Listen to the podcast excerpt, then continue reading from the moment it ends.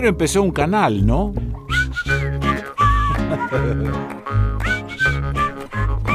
y bueno.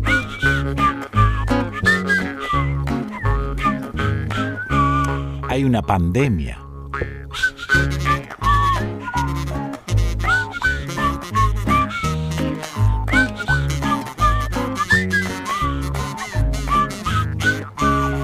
¿No empezó primero un canal?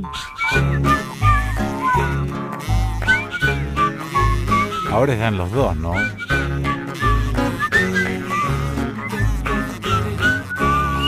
No sé, no sé, no sé, no sé.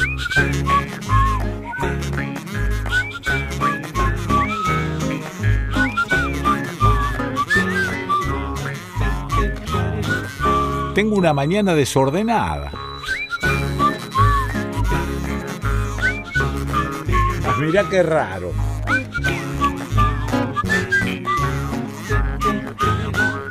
Pessoa, estamos todos desordenados. Como dice Amadeo, hay una pandemia. ya lo vas a escuchar. Sí, vamos.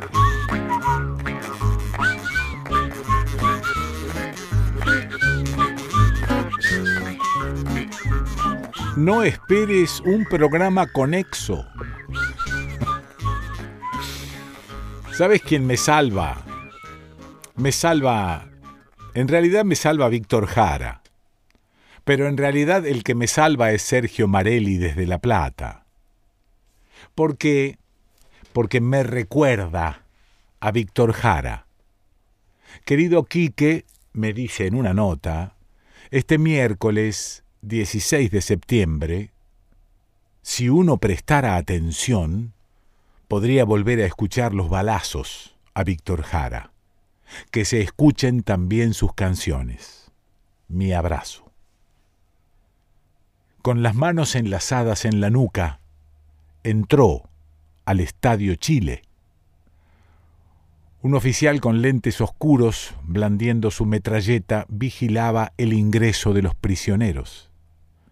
Era el 12 de septiembre de 1973, un día después del derrocamiento del gobierno de Salvador Allende. Un grito rajó el aire de la mañana. A ese hijo de puta me lo traen para acá. El abogado Boris Navia, que estaba en la fila de prisioneros, escuchó la orden con claridad.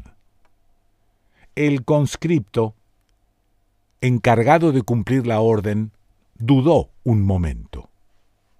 El oficial fuera de sí apuntó con su índice. A ese, huevón, a ese. El soldado dio un culatazo al prisionero que cayó de rodillas. Así que vos sos Víctor Jara, el cantante marxista, comunista, conchi tu madre, cantor de pura mierda. Navia no pudo olvidar ni una sola de las palabras, que años después recordaría ante el juez que investigó el asesinato del cantor. Todo seguía resonando dentro de él, los gritos, los insultos, el golpe de la bota contra las costillas. En un poema escrito con un pedazo de lápiz en un papel sucio que logró esconder dentro de una media, Víctor Jara escribió su último poema. Somos cinco mil aquí, en esta pequeña parte de la ciudad. Somos cinco mil. ¿Cuántos somos en total en las ciudades y en todo el país? Somos aquí diez mil manos que siembran y hacen andar las fábricas. Cuánta humanidad con hambre, frío, pánico, dolor, presión moral, terror y locura. Seis de los nuestros se perdieron en el espacio de las estrellas. Un muerto, un golpeado como jamás creí se podría golpear a un ser humano. Los otros cuatro quisieron quitarse todos los temores, uno saltando al vacío, otro golpeándose la cabeza contra el muro, pero todos con la mirada fija de la muerte. Qué espanto causa el rostro del fascismo. Llevan a cabo sus planes con precisión artera, sin importarles nada. La sangre para ellos son medallas. La matanza es acto de heroísmo. ¿Es este el mundo que creaste, Dios mío? ¿Para esto tus siete días de asombro y trabajo? En estas cuatro murallas solo existe un número que no progresa, que lentamente querrá la muerte. Pero de pronto me golpea la conciencia y veo esta marea sin latido y veo el pulso de las máquinas y los militares mostrando su rostro de matrona lleno de dulzura. Y México, Cuba y el mundo que griten esta ignominia. Somos diez mil manos que no producen. ¿Cuántos somos en toda la patria? La sangre del compañero presidente golpea más fuerte que bombas y metrallas. Así golpeará nuestro puño nuevamente.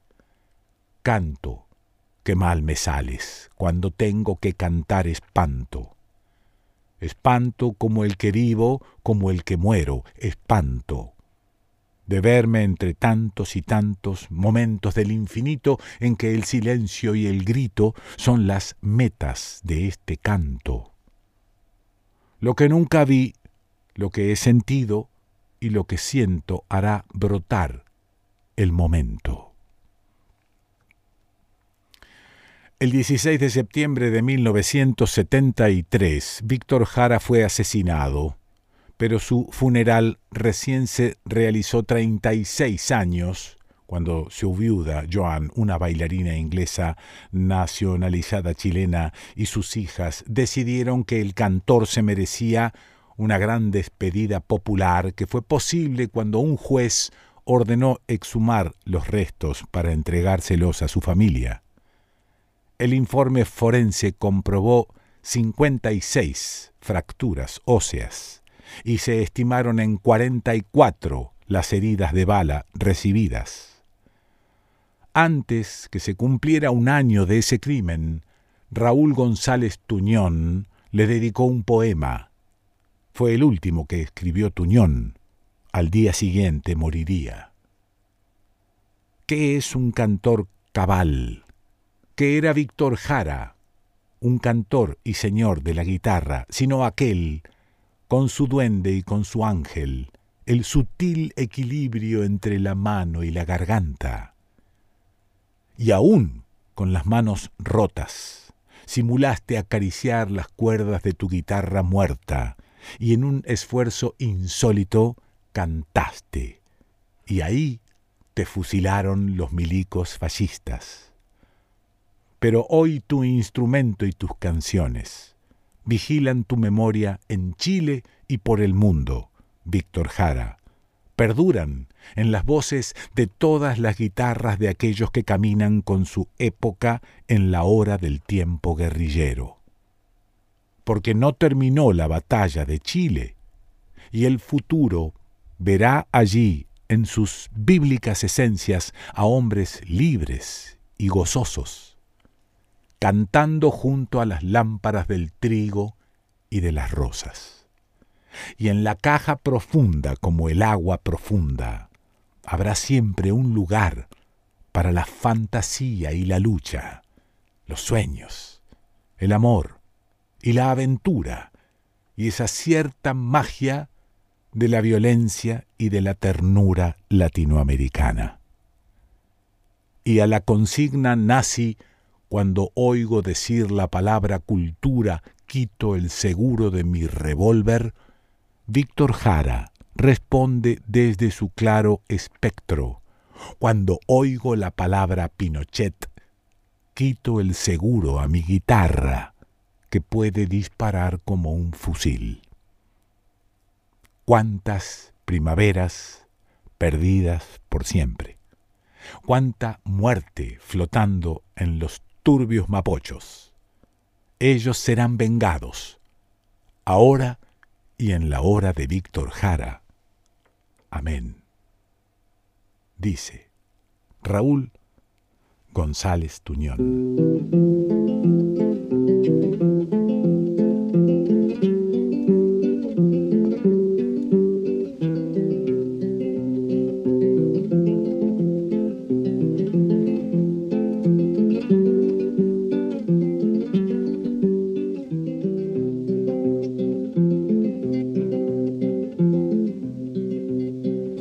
Hacerme un cigarrito, ¿acaso tengo tabaco? Si no tengo de dónde saco, lo más cierto es que no pito. Ay, ay, ay, me querí, ay, ay, ay, me querí,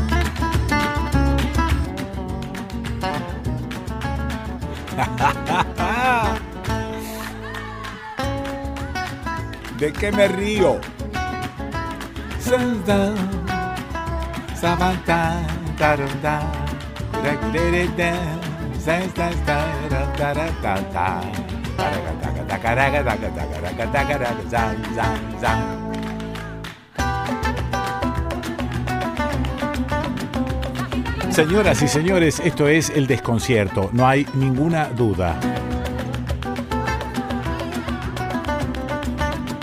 O sea, es que tengo una conexión medio rara, ¿no?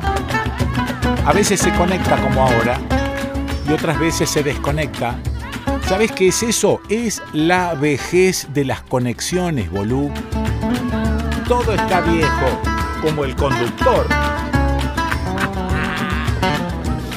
Sí, sí, como el conductor. Ni me lo digas.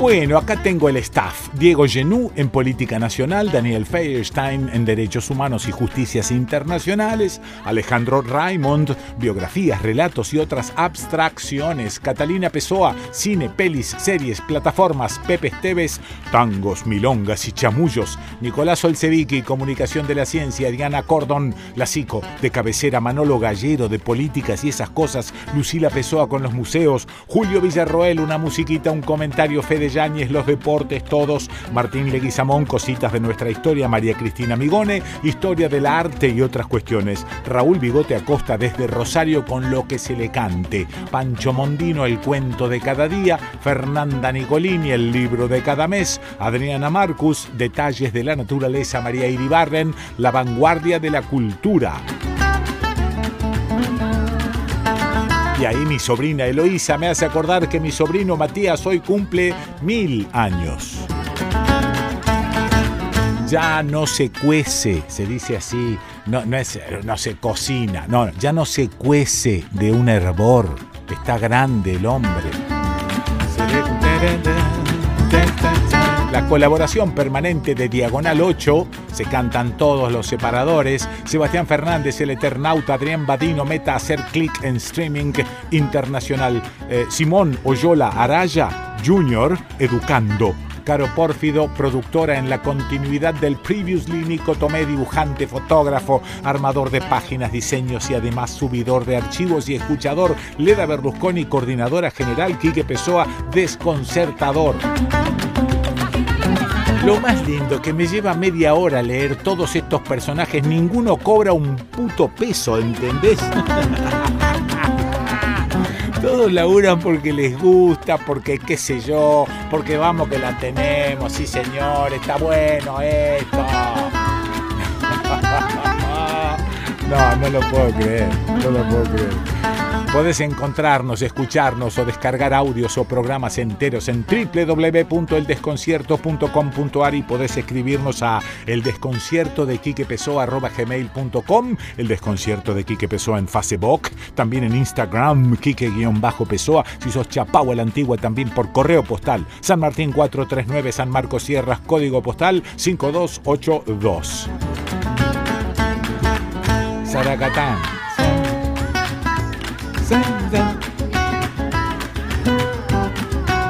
Y como siempre aparece el previously, es decir, te recuerdo, nos recordamos qué es lo que pasó en programas anteriores.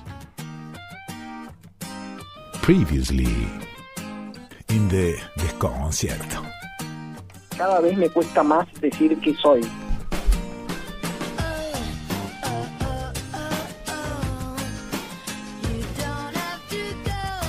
Previously. Los únicos argumentos que te empiezan a aparecer argumentos relevantes son los argumentos que confirman la hipótesis que vos ya tenías. Muy bien, me queda claro y yo soy uno de esos. Es que lo, lo interesante es que todos somos uno de esos. Efectivamente, esta frase que dijiste, no estamos preparados para esto, Mm. es fundamental porque entonces tenemos que entender que tenemos que empezar a prepararnos Sí. y todos, sí, en el sentido que es algo muy disruptivo, Sí. muy nuevo, Mm. que llegó para quedarse y que, bueno, es lógico que no lo queramos aceptar, pero uno no se puede enojar con la realidad, porque la verdad que nada de lo que hagamos va a hacer que el virus desaparezca, entonces No, lo que claro, podemos hacer es claro. tratar de ver qué vamos a hacer con, con el virus, pero Sí. no es tan fácil porque lo primero que tenemos que aceptar es que está. Previously. Por supuesto, no, no es algo médico. Mm. Eh, el hecho de que nosotros eh, tenemos la tendencia a abrazarnos Sí, y ahora te dicen no te podés abrazar claro. y no sabemos por cuánto tiempo, Sí. eh, tenemos la esperanza de que esto sea transitorio y que sea por un corto tiempo, Eh, pero no sí. sabemos si la falta de abrazo se va, se va a convertir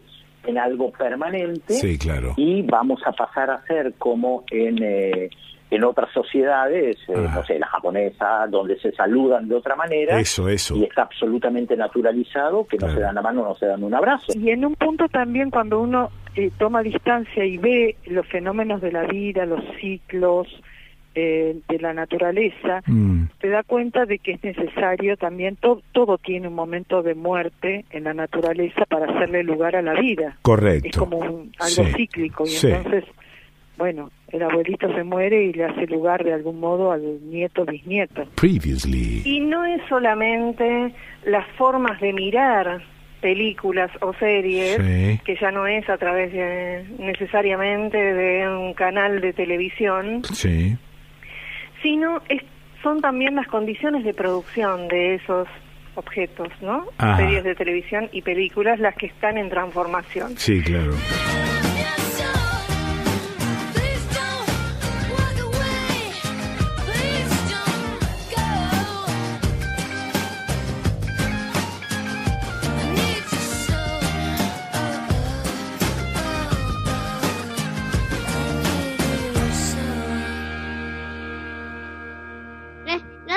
Porque hay una pandemia.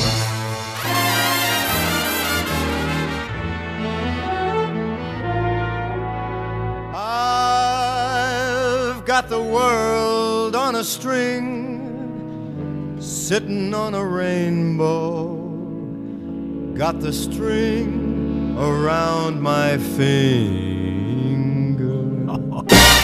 What a world, what a life, I'm in love. Viste que lo reconoces apenas arranca. Esta grabación es del año 53. Tenía la voz perfecta, intacta.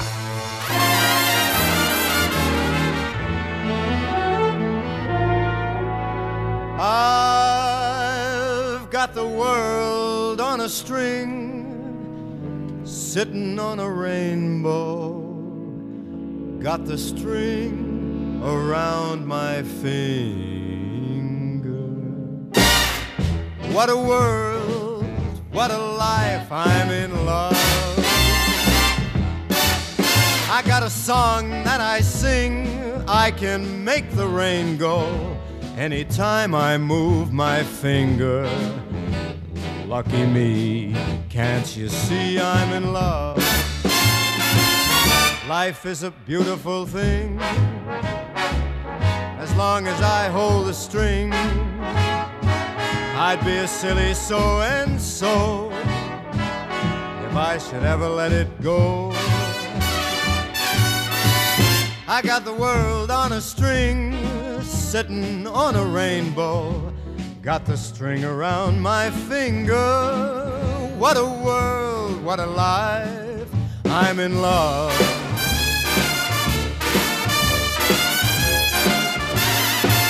Life is a beautiful thing. As long as I hold the string, I'd be a silly so and so if I should ever let it go. I got the world on a string, sitting on a rainbow. Got the string around my finger. What a world!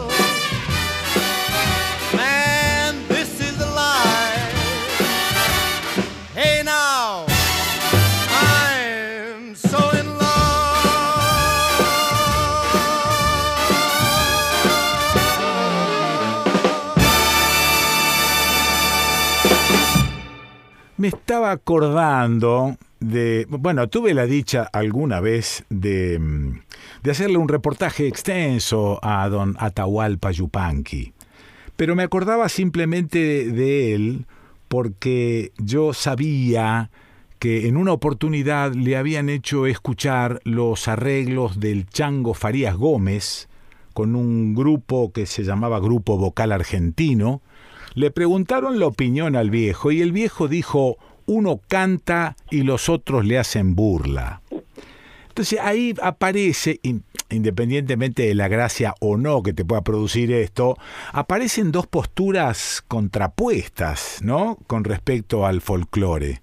Parecería que de un lado está, el del lado del chango, claro, la, renovación, el meterle cosas nuevas, el ir toqueteándolo, manoseándolo, y del otro lado está el folclore de tipo museo, ¿no? Este, que hay que seguir ciertas reglas que son más o menos de fierro, y este y, y es, es como como digo no un folclore que está como congelado en el tiempo pero son dos posturas por ahí algunos las considerarán válidas pero yo quiero saber qué piensa el Polo Martí sobre este tema. Estoy casi seguro, pero tiene que decirlo él.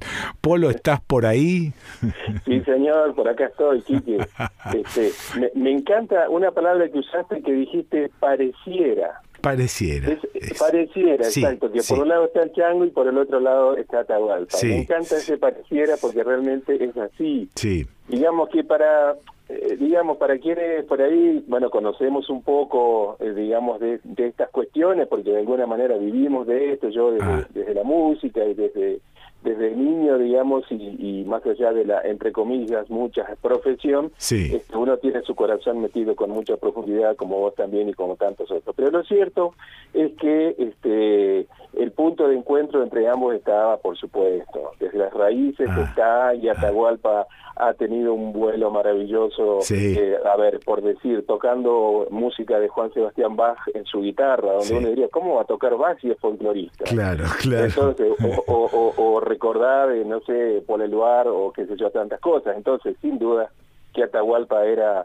una raíz de grandes y frondosas ramas y frutos. Sí, Y el duda. chango, sin duda, que era un poco atrevido y las travesuras que hacía todos las celebrábamos porque estaban hechas verdaderamente con mucha dignidad, con mucha sapiencia. Sí, pero también No es- lo que hacía el chango, Polo, este, mm, de alguna manera eh, removía alguna vieja estructura y lograba la cabeza de los jóvenes.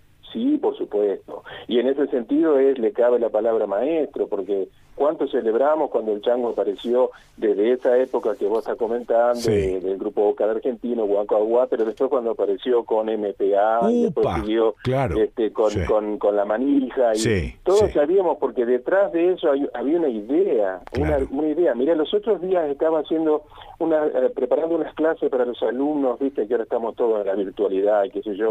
Y entonces estamos buscando alguna versión este, de la tonada Quien te amaba ya se va. Ajá. Y entonces encuentro una de esta hermosa tonada tradicional del cancionero popular cuyano y encuentro una de la Mónica Abraham Sí, donde comparte con el chango. ¿Y Ah. qué hace el chango? Le hace cantar a la Mónica Abraham Sí. al comienzo Mm. un pedacito de una canción maravillosa de Caetano Veloso, de, Ajá. perdón, de, Mi- de Milton Nascimento, Sí. de Milton Nascimento, Sí.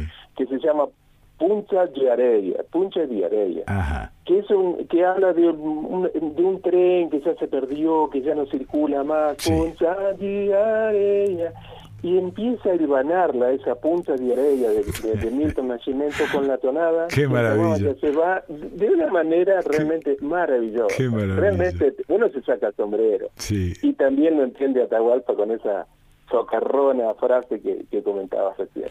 Eh, docente, investigador, eh, se desempeña como profesor dentro de la carrera de música popular en la Facultad de Artes y Diseño de la Universidad Nacional de Cuyo. Eh, ¿Estás viviendo en Mendoza? Sí, sí, sí, ya hace más de trein- 32 años. Quique, hace Pero que no naciste ahí, Polo. No, no, no, nací en Entre Ríos, nací Ah. en Colón, ahí Ajá. sobre el, sobre el río Uruguay, Sí. a 300 metros del río Uruguay, y ahí está la casa donde nací. Y bueno, la vida y, y, este, la música eh, Mm. me trajeron acá. En Está realidad, bien, está una bien. mendocina me trajo acá. Ah, ¿visto Sí, cómo es sí, ¿ha esto? Sí, aquello de la yunta de bueyes. Exactamente, sí, sí, sí. Qué aquí de ordi- la nariz- pero qué de la ordinario. nariz del bajo. No, pero qué ordinario que soy. No, soy muy grosero. Déjame de joder. pero- No, está mal esto. Esto no es Está así. mal, está mal. No, esto, esto es horrible. Bueno, Pero bueno, acá Eh. estoy, sí, en Mendoza hace ya muchos años. y sí, sí, ya Está bueno. Las raíces son, son profundas acá. Y Te- te- vos, tenés la, vos tenés la voz joven, pero ya no te cocinás de un hervor, ¿no? No, no, no, no. Y ¿Eh? no, y en, en febrero próximo ya estoy en la eh, estrenando el 6, en la decena del 6. Oh, ¿Ha visto? ¿Ha vi- Sí, no, la- las balas pican cerca, Sí, Polo. señor, sí, señor. Bueno, contame, contame este lanzamiento de Trama al Sur. Primero contame qué es Trama al Sur. ¿Qué es Trama al Sur? Bueno, este Trama al Sur es un, decimos, es un canal social, es un proyecto en realidad que nace este, a partir de una idea de unos queridos amigos, uno uruguayo, Sí. otro misionero que vive en Uruguay hace mucho tiempo, otro de Paraná. Tres amigos, estos son Pablo Silveira, este, Gustavo Carbonell y, este, el Fortu. Este, que eh, en- de distintos palos, digamos, uno es periodista y músico, el otro es documentalista y cineasta, y Sí. el otro es diseñador, Ah. pero son amigos muy comprometidos con, bueno, podemos decir, con, la, con estas cosas que estamos Sí, hablando, sí, con, un- con una idea de reivindicación de, de- de lo popular, de, de lo latinoamericano, de la cultura. Perdón, perdón, ¿con patrioterismo o sin patrioterismo? Porque ese es un dato importante. Sí, señor. En realidad, este, con, con una con una identidad latinoamericana Listo, que le hace listo, Catalán listo. a la frontera, Listo, a las fronteras políticas por Sí, lo pronto, ¿no? sí. Y entonces ellos dijeron, a ver, este, ¿qué podemos hacer? Porque realmente este, la- la- la- los medios de comunicación masivo están avasallando y hay un montón de cosas para para compartir, Sí. hay, digamos, para informar este, o formar a través de un medio de, de- de- de comunicación que sea alternativo y bueno, Ah. como una suerte de caja de resonancia, si se quiere, o de amplificación, digamos, Sí. de, de distintas voces, surgió esta idea y este y bueno cuando nos quisimos acordar éramos y somos un montón de gente de Sí. Mm. muy distintas este, extracciones y ideas y, y especialidades yo estoy en el campo de la música pero hay gente que está en el campo de la educación popular, hay gente que está en el campo del teatro, hay gente que está en, el- en la cuestión de la economía, hay otros Ah. que están en el tema de los medios, en fin, hay como muy distintas, este, distintos ejes temáticos, como solemos decir nosotros. Está bien, pero esto, esto de alguna manera va a tomar un color político. Sí, sin duda, totalmente. Sí, sí, sí. Pero sí. que, a ver, son una manga de zurditos.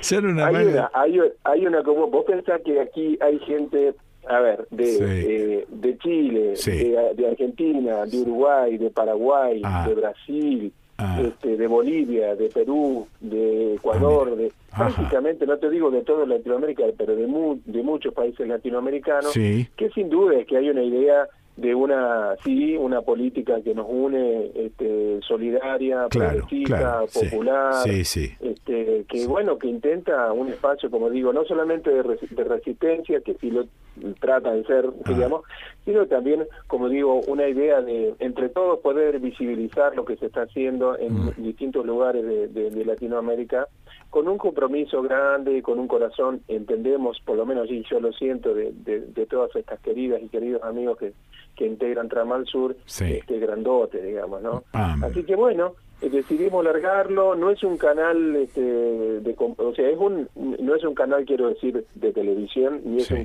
ni es una radio, ni... No, pero imagino, imagino que estará en YouTube, tendrá su página web y esas cosas. Totalmente, sí, sí, todos los medios, digamos, de comunicación Sí. que, que son de la virtualidad, Claro. eh, sí, la página web que es tramalsur.org, Ajá. y después hay un canal de YouTube, este, está su página de Facebook, está su su, su este, página de su espacio de Instagram, de Sí. en fin, todos esos medios de, de- de comunicación, Sí. donde vamos a ir canalizando básicamente a través de tres formatos, que son uno escrito, o sea, va a haber muchos documentos Sí, escritos de sí. estos cinco ejes temáticos, que en todo caso por ahí lo podemos recordar. Después van a haber otros que van a ser formatos eh, de audio, como para escuchar, y Sí. si alguna radio alternativa o que se enganche lo quiere eh, difundir, por supuesto, y finalmente los audiovisuales, ¿no? que son en algunos casos este, entrevistas, en otros casos son, bueno, producciones, Mm. digamos, documentales, cinematográficas, en fin. Sí. Este, así que bueno, de eso se trata un poco. este, Eh, este, ¿Han incorporado alguna asociación, asociación de derechos humanos? ¿Han i- ¿Hay algo de eso? Sí, sí, sí, hay un montón. En realidad, a ver, son, por un lado, en mi caso, yo soy este, individualmente, digamos, me represento a mí mismo, más allá de mi vínculo que vos destacabas con la universidad. Sí. Yo estoy participando como, como músico independiente, digamos, pero después Ah. hay sindicatos de trabajadores, organizaciones sociales, colectivos de artistas, medios de comunicación comunitaria. Ah. Hay de, como representaciones de, Sí. este, de grupos sociales que están eh, trabajando hace, mm, en algunos casos, décadas, Sí. en muchos casos vinculados al tema, como vos comentabas, de derechos humanos, en otros casos vinculados al tema de la problemática de las infancias, las problemáticas de género, este tema de las este, interseccionalidades que se llama, otros especializados en el tema del mundo del trabajo. Ajá. En fin, por lo menos hasta ahora los que estamos somos un montón e intuimos que se van a ir seguramente sumando muchísimas más, más gente y, y, y- y organizaciones, digamos, Sí. en el camino, ¿no? Ok. ¿Y de la raíz al fruto qué será? Y de la raíz al fruto, mira, es un proyecto, vos sabés que yo también soy un bicho, amo la radio, Sí. realmente amo la radio porque yo aprendí como vos y como tantos hemos aprendido tanto de la radio y como Mm. yo también aprendí de vos, de escucharte tantas veces en distintos espacios y ahora también te escucho por ahí que estás en, en Nacional. Sí, sí. Este, y, y, y realmente, bueno, también me metí en algún momento en la radio, en el año 1992 se creó la radio de la Universidad Nacional de Cuyo y Ah. yo estuve encargado de la programación y tenía, además de eso, un espacio que se llamaba De la Raíz al Fruto, Ahí que está. estaba dedicado a la música de raíz folclórica este, argentina y latinoamericana. Y bajo ese mismo título propuse ahora a todas las compañeras y compañeros de Tramo al, de Trama al Sur hacer una serie de conversatorios, de charlas, Lindo. digamos, de entrevistas Lindo. con distintos hacedores de la música Qué y bueno. la canción de Latinoamérica. Bueno. Así que de eso se trata, sí, es una horita en la cual este, charlo con Juan Falú, con el Tata Cedrón, este, con el Negro Aguirre, en fin, ahora con voy esta semana con Teresa Parodi, quizás de, de aquí unos días con Susana Vaca de Perú, en fin, la gente con la cual yo de alguna manera no solamente siento un, un, un vínculo, digamos, desde lo artístico, digamos, sino también desde lo afectivo, y me encanta que se produzcan esos encuentros. Polo, ¿seguís en dúo con eh, la flautista Beatriz Plana? Sí, señor, mirá, te- recién iba a levantar un poquito sí, el, el teléfono para que se escuche, está la Betty Plana, neta, darle a Piazzola ahí porque tiene ahora un compromiso. Qué bueno. Así que sí, sí, sí, seguimos con Betty, por Sí. supuesto, este, seguimos siempre haciendo cosas, este, hemos hecho algunas ahora en esta etapa así de estar este para adentro, digamos, este, Ah. por lo menos dentro de la casa, Sí. este, eh, haciendo cosas, eh, salieron algunas musiquitas nuevas, Sí. Este, y algunos proyectos lindos, así que sí, seguimos, seguimos con, con, con, con Betty. Mm. Y también eh, otros proyectos. Hay un proyecto muy lindo que te, te quiero comentar también como anticipo, que estamos ahí pergeñando. Sabes que en el año 86, 1986, hicimos en el Teatro del Galpón de Montevideo Mm. un homenaje a Víctor Jara. Ajá. Los, los textos eran de Aníbal Zampayo, Sí. el gran maestro, Sí, sí, creador de uruguayo y también argentino y latinoamericano. Sí. Este, los textos eran de él, las canciones obviamente de Víctor Jara y las músicas y los arreglos y las músicas incidentales eran mías. Ajá. Y yo en algún momento incluíamos el último poema que escribió Víctor Jara, que lo escribió, era justamente hace, en estos días de, de, de septiembre, en el año este, 73, este, escribió un poema que se lo conoce como Somos 5000, porque así empieza, ¿no? Ajá. Somos 5.000 en esta pequeña parte de la ciudad Sí, y bueno, a los, sí. a los pocos días este, lo fue, bueno, Mm. fusilado, ¿no? Sí. Y sobre ese poema yo compuse una música en ese momento, en 1986, y ahora estamos haciendo una producción muy linda. Eh, elegí a siete actores y actrices de acá de Mendoza, de Mendoza, algunos expresos políticos, otros Ajá. muy del campo, digamos, del arte, del teatro popular. Sí. Este, nosotros con, con la Betty y con otros músicos de acá hicimos la parte de la grabación musical y el Luis Escafati está haciendo un dibujo sobre ese poema. Ah. Eso va a ser un audiovisual que vamos a estrenar para Trama al Sur. Este, yo creo que ojalá que podamos llegar para el 28 de septiembre, que es el día en que nació Víctor Jara, sería el día de su cumpleaños. Así que este, Maravilla. estamos muy contentos. con Che, eh. Polo, te vengo escuchando desde hace unos minutos. ¿Algunas cosas malas haces? No, sí, porque uno tiene su costado jodido también, ¿no? No, no, no, ¿Cuál es el costado jodido del Polo Martí? El costado jodido, qué sé yo. No, hay mucho, no lo quiero, no lo quiero, este, no lo quiero decir yo. No, vos este, tendrías que decirme, ¿tenés una hora? Sí, claro, es cierto. Sí, la verdad que fue, se, me, se me pasó, fue, fue un atrevido, perdón, Quique, Sí. este, yo me, me, me mandé, así me tiré, Qué lindo. este, de, de apasionado que Qué uno lindo, es, nomás, Polo. Bueno, yo- eh, mira, yo te perdono todo porque lo conociste a Walter Heinze. Yo te perdono Y- todo. y mi gran maestro. Sí. Y, y además al, al, al Jorgito Marciali, que fue el Ah, que bueno, bueno, y bueno. nos hizo conocernos acá en Mendoza. Me va a hacer llorar, me va a hacer llorar. ¿Cómo lo quería ese tipo? Oh, ¿Cómo lo quise? ¿Cómo lo quise? ¿Cómo lo quise? Bueno, Polo, este, nada, gracias por este ratito, por estas info y este, repetime la fecha de arranque de Trama al Sur. Dale, el 21 de septiembre Bueno, celebramos listo, el comienzo de la listo, primavera. listo, y ese es el día del lanzamiento y ahí van a empezar a publicarse todas las este, todas las eh, todas las producciones de trama de trama al sur. Pongo tramalsur.org y, y listo. Exactamente. Listo. Y ahí se vincula todo. Sí, Abrazo grande, Polo. Grande, Quique, muchas Bueno, gracias a vos por el espacio. bueno, Muchas por gracias. favor, por Un abrazo favor. grande y ojalá que nos encontremos en vivo y en Eso, eso, eso, eso, eso, eso. Gracias, Polo. Gracias a vos. Chau, Un chau. abrazo, Quique. Chau, chau. Chau, chau, chau. Lo escuchaste al Polo Martí. ¿Dónde? Y aquí, en el desconcierto.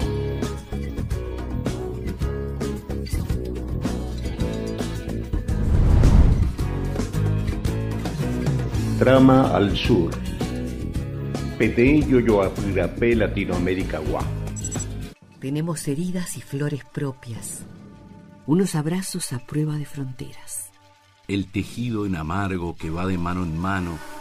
para nos contar as histórias, as órfãos de manuais, as parideiras de memória, Un lápiz cordillera con trazos de Macondo. Andares de garota de Ipanema. No entanto, uma grande voz em cima das vozes. Avalancha de fórmulas e silêncios. Em constante sangramento de sepultar nossas origens. barcos de tintas y de huesos que siguen navegando en un mar de pólvora y de cruces. Así nos quieren. Con un afónico gris de cicatrices. Con el hambre de decirnos agrietando la garganta. com esta vontade que nasce do milho e a poesia, de norte e de botas enterradas.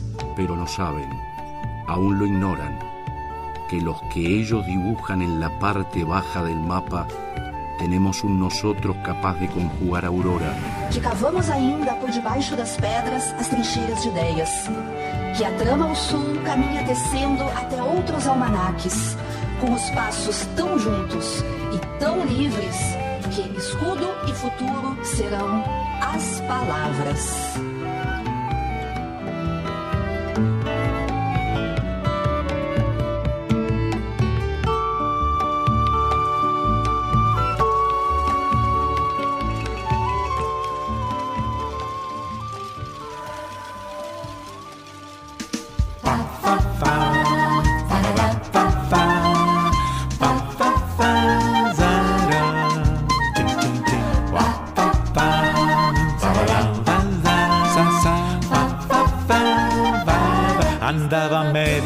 Perdido y aquel amor me llamó. ¿Medio a perdido, vos? banda pasar cantando cosas de amor.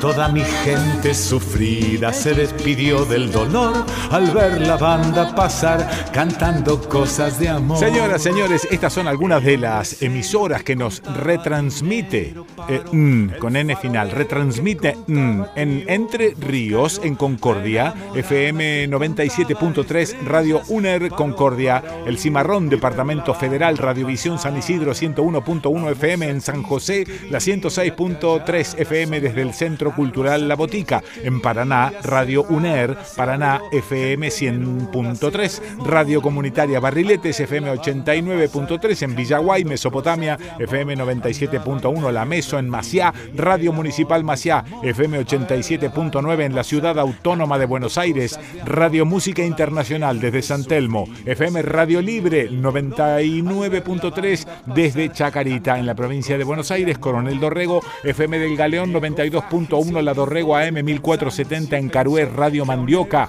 FM 94.9 en La Plata, 221 Radio, FM 103.1 en Bolívar, FM Signos 88.9 en Pergamino, Radio Verdad 99.5 en Tandil, Radio La Compañía, FM 101.7 en Azul, FM 88.3 MHz, la Radio Marie Maler de Azul, Mar del Plata, FM de la Azotea 88.7 en Ingeniero Maschwitz, Radio Activa, FM 96.9, Radio Comunitaria del Colectivo Cultural El Bondi en Rauch, FM la 102.9 en San Martín, Radio Atómica, FM 106.1 en Pilar, Radio Estudio 2, FM 105.9 en Mendoza, en La Paz, FM Nuestra 95.1, la sigo después, hay una culada de radios, es impresionante. la. Yo no sé, la verdad es que no sé qué, qué le encuentran a este programa. Banda passar, cantando coisas de amor. Depois da banda passar, cantando coisas de amor.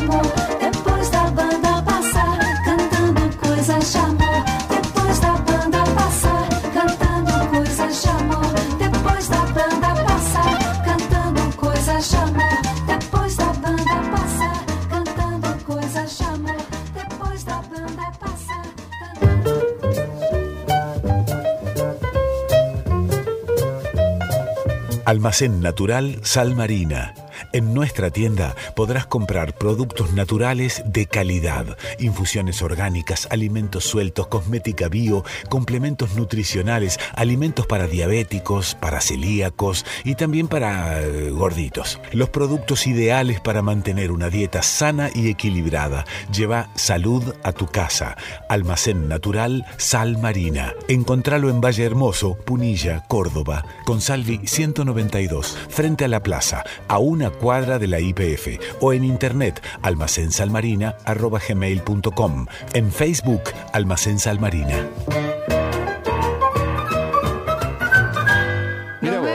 Visto, ver para creer. Si lo veo, no Bien, lo creo. veamos. Y mañana nos vemos. que ver. Bueno, nos vemos. Nos, vemos mañana. No perder de vista, no perder la vista. Y habría que Nos ver. vemos. Bueno, nos vemos. Más de 48.000 argentinos ya fueron operados gratuitamente de cataratas y terigium gracias a Operación Milagro. No me acuerdo. Eh, mañana nos Ahora, ayúdanos a construir el Hospital Oftalmológico Dr. Ernesto Guevara. Coopera con tu donación en esta campaña solidaria www.operacionmilagro.org.ar Bueno, nos vemos. Nos vemos. Teléfono 0351 472 4582. Bueno, nos vemos. Nos vemos. Hay que ver. Si lo veo, No perder de vista, no perder la vista. Mañana. ver para creer. Si te lo veo, no me acuerdo. Eh, mañana nos vemos. Bien, veamos. Con esta cebadura no vamos para ningún lado. Hay que cambiar la hierba, hay que cambiar que el mate está lavado. Acompañá el proyecto YPA. Consumí yerba YPA.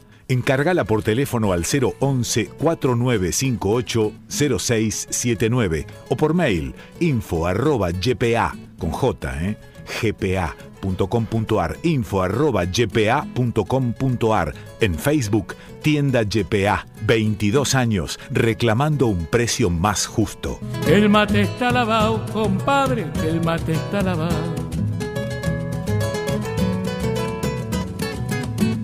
Distinguido público, con ustedes los niños cantores de San Marcos Sierras.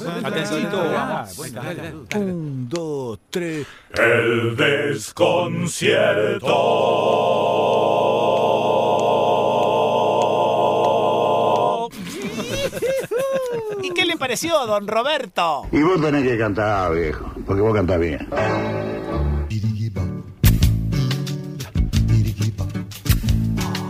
La valoración que hacemos eh, de la reunión que acabamos eh, de celebrar eh, está entre la perplejidad y el desconcierto.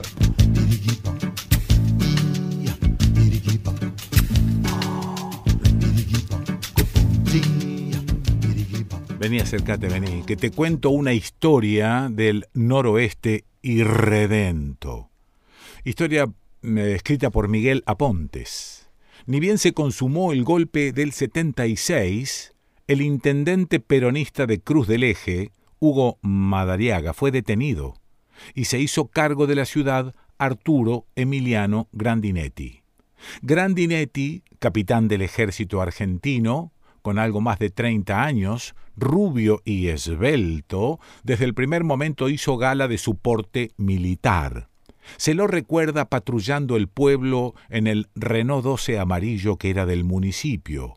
Enfundado siempre en su impecable uniforme de fajina, recorría las calles del pueblo. Cada tanto se bajaba del auto, intervenía frente a una eventual infracción de tránsito, indagaba a los vecinos y pasaba revista a los agentes de la comisaría. Se improvisaba una formación de los policías cuando arribaba el capitán al edificio policial frente a la Plaza 25 de Mayo. Cuentan que los agentes, y tal vez muchos civiles, se cuadraban a su paso.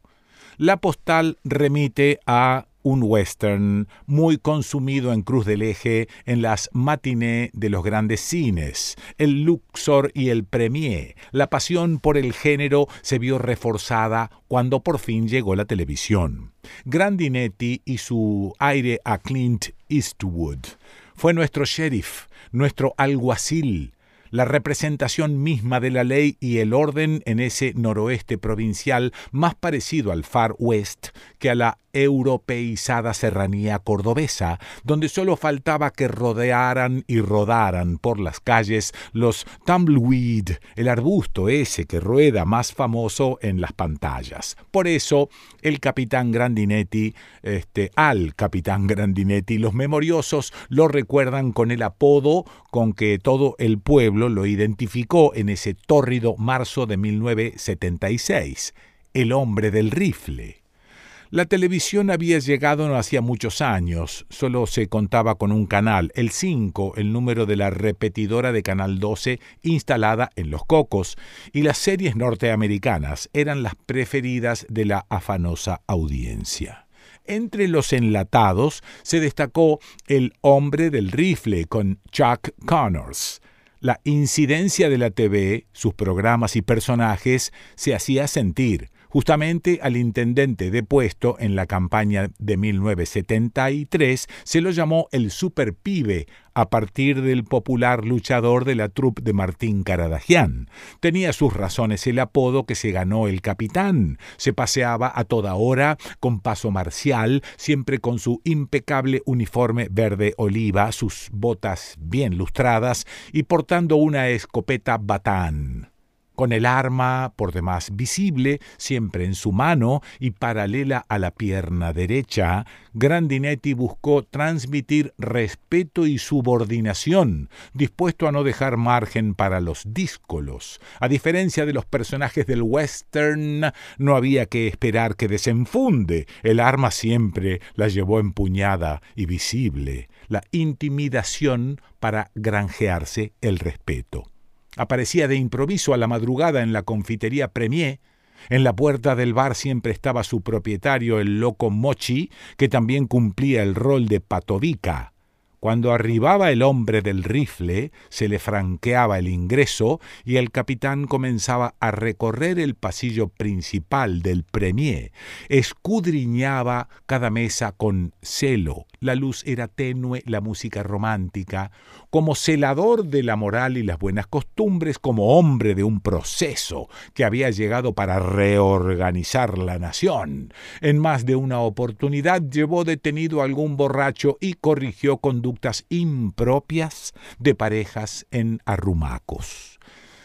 Salvando los estereotipos que modelaban los imaginarios del capitán y del pueblo todo, el bravucón de Grandinetti fue el funcionario encargado de hacer cumplir las leyes y restablecer el orden en nuestra comarca, la personificación del pretencioso proceso de reorganización nacional, léase de la dictadura cívico-militar más sangrienta de la que se tenga memoria. Cruz del Eje la padeció con creces. Dieciocho víctimas del terrorismo de Estado y el cierre del taller ferroviario. Por estos días, en Córdoba, comenzaron las audiencias de un nuevo juicio por delitos de lesa humanidad. Arturo Emiliano Grandinetti, 77 años de edad, y ninguna condena previa, es uno de los 18 imputados en la causa Diedrich Herrera. La causa Diedrich Herrera comprende a 43 víctimas de los delitos de lesa humanidad. Nueve sobrevivieron. Los restantes fueron asesinados o permanecen desaparecidos. El Tribunal de Enjuiciamiento TOF 1 por primera vez está presidido por una mujer, Carolina Prado. Esto escrito por Miguel Apontes. Más juicios, más democracia. El 9 de septiembre comenzó un nuevo juicio de lesa humanidad en Córdoba por las causas Diedrich y Herrera. Es el decimosegundo juicio de lesa humanidad en Córdoba. Buscamos justicia por lo ocurrido con 43 personas secuestradas en la provincia de Córdoba entre marzo y septiembre de 1976. 36 de ellas fueron asesinadas o están desaparecidas por el terrorismo de Estado. 18 represores serán juzgados por estos hechos. La sociedad cordobesa, los familiares y sus víctimas siguen esperando justicia. Nunca más. Te invitamos a seguir las audiencias semanales que serán transmitidas en directo por el canal de YouTube del Tribunal Oral Criminal Federal número 1 Córdoba. Nuevo juicio de lesa humanidad en Córdoba. Causas Diedrich Herrera. Nunca más. El juicio es de todes. El juicio es de todes. El juicio es de todes. Más juicios, más democracia. Fa, fa, fa, fa, fa, fa, fa, fa. Hola, Kikito, te estamos llamando. No, no, no, mandando mail, facebookeando, tuiteando, whatsapp. Queremos jugar. Fa, fa, fa, fa, fa, fa, fa, fa, fa, fa, fa, A ver, a ver, a ver, oyentes que nos escribieron al desconcierto de quiquepeso.com o al Facebook o al Instagram. Javier Rojas, primero quiero agradecerte porque junto con el Negro Dolina logran hacer más llevadero este aislamiento. Uno al borde de los 50, asmático e hipertenso, no puede hacerse loco en estos tiempos, por lo que me guardo en casa y salgo para hacer lo indispensable. Me hubiera gustado escribirte en otras circunstancias, pero el contexto actual en la provincia de Buenos Aires me puso mal y escribo más como una especie de catarsis. Pintaba fea la cosa con la pandemia, aparecieron los dueños del país y sus voceros mostrando su miserabilidad y ahora esto, la bonaerense parándose de manos, porque no es muy difícil darse cuenta que hay algo más detrás de su sublevación. Así lo veo yo, sublevación. Espero equivocarme, pero me trae a la memoria lo que ocurrió el año pasado en Bolivia. Por ahora decidí no escuchar noticieros ni radio para no hacer más cagadas en el laburo. El home office, como le dicen ahora, y lo escribe con J, home, con acento en la O. Home office. Y office, como suena. Como le dicen ahora, porque la cabeza se va en las noticias. Ya bajaré el programa y lo estaré escuchando más tranqui, como hago todas las semanas. Abrazo enorme desde San Nicolás y nuevamente muchas gracias por estar ahí. Juan Francisco Mesina, un abrazo grande desde Rosario en el restaurante El Buen Humor, donde sabíamos almorzar o cenar por allá en la década del 80, cuando las nenas eran pequeñas. ¿Te acordás? El Buen Humor está todavía frente a la estación Central Córdoba. Un gran saludo para vos y tu familia. Moshe Gottlieb, qué hermosos intercambios escuché con dos de tus hijas. Se nota la madera y de qué árboles vienen. Un cálido saludo para ustedes. Ana Yalur, Catalina avanzó 10 casilleros en el tablero de mi vida recomendando Itaewon Class. Me fui metiendo de a poco y me sirvió la referencia de ella sobre los, esos sombríos aspectos que los coreanos no hacen público. La valoré aún más. Que me mande machetito sobre cinco nuevas recomendaciones. Te juro que yo en principio le creo y eso ya es un montón. Nota. Eh, yo le hubiera dado al final un giro con un pH más ácido. Abrazos de mar. Patricia Colombo, sos un grande de nuestra radio. Soy Rosarina. Me acuerdo cuando venías a Granadero Baigorri a hacer la mañana de radio. Mi padre José Colombo era el presidente del Centro de Comercio y te quería muchísimo. Abrazo enorme. Sergio Pisani. Sé que ni debes recordar quién soy, pero que, por supuesto que... Pero bueno, sería rarísimo y admirable que sí te acuerdes. a ver, hace décadas, en una protesta en La Boca, te regalé una fotografía del Cerro de los Siete Colores. Después hasta metiste la foto en una editorial. Después del Bolonqui de 2001 te invité a un acto el 24 de marzo en Plaza Malvinas de La Boca. Leíste parte de la carta de Rodolfo Walsh bueno, te mando un abrazo grandísimo y espero que estés muy bien. También estoy preocupado por estos momentos en todo sentido. Sergio Pisani, no me acuerdo. Poné la cortina, haceme el favor. Pessoa, subí por favor esos potenciómetros. no me acuerdo de nada, boludo. Ay, bueno, no importa, pero si lo hice, lo hice, ¿eh? Y, y, lo bien que estuve. Recuerdo lo bien que estuve. Mentiroso de mierda. Adriana Brief, hola Adri, mira Pessoa, si no lees mi escrito de El origen de la soledad me voy a enojar y te hago un scratch en inglés californiano. Ojo con la Brief. ¿Dónde está el escrito? ¿Lo tengo yo el escrito? ¿Por qué me reclaman cosas que por ahí yo pierdo? Bueno, ya lo buscaré. María Paz Gallo, hola Quique, hola Leda, hola equipo, una cosa muy linda escribirles y compartirles esto, che, como otra manera de salir del closet, de los sentipensares. Los otros días, mientras oía la conversa que tuvieron junto a Adriana Marcus acerca de la muerte, sentí una pulsión fuerte de compartirles el texto que les adjunto, puesto que días antes lo había escrito y con esto me recibo de las que hablan al pedo en serio. Este pseudo ensayo trata más o menos de lo mismo en relación al proceso de educación-aprendizaje. Gracias por estar. Acá tengo el Word, la educación nos enseña. Gracias María Paz Gallo.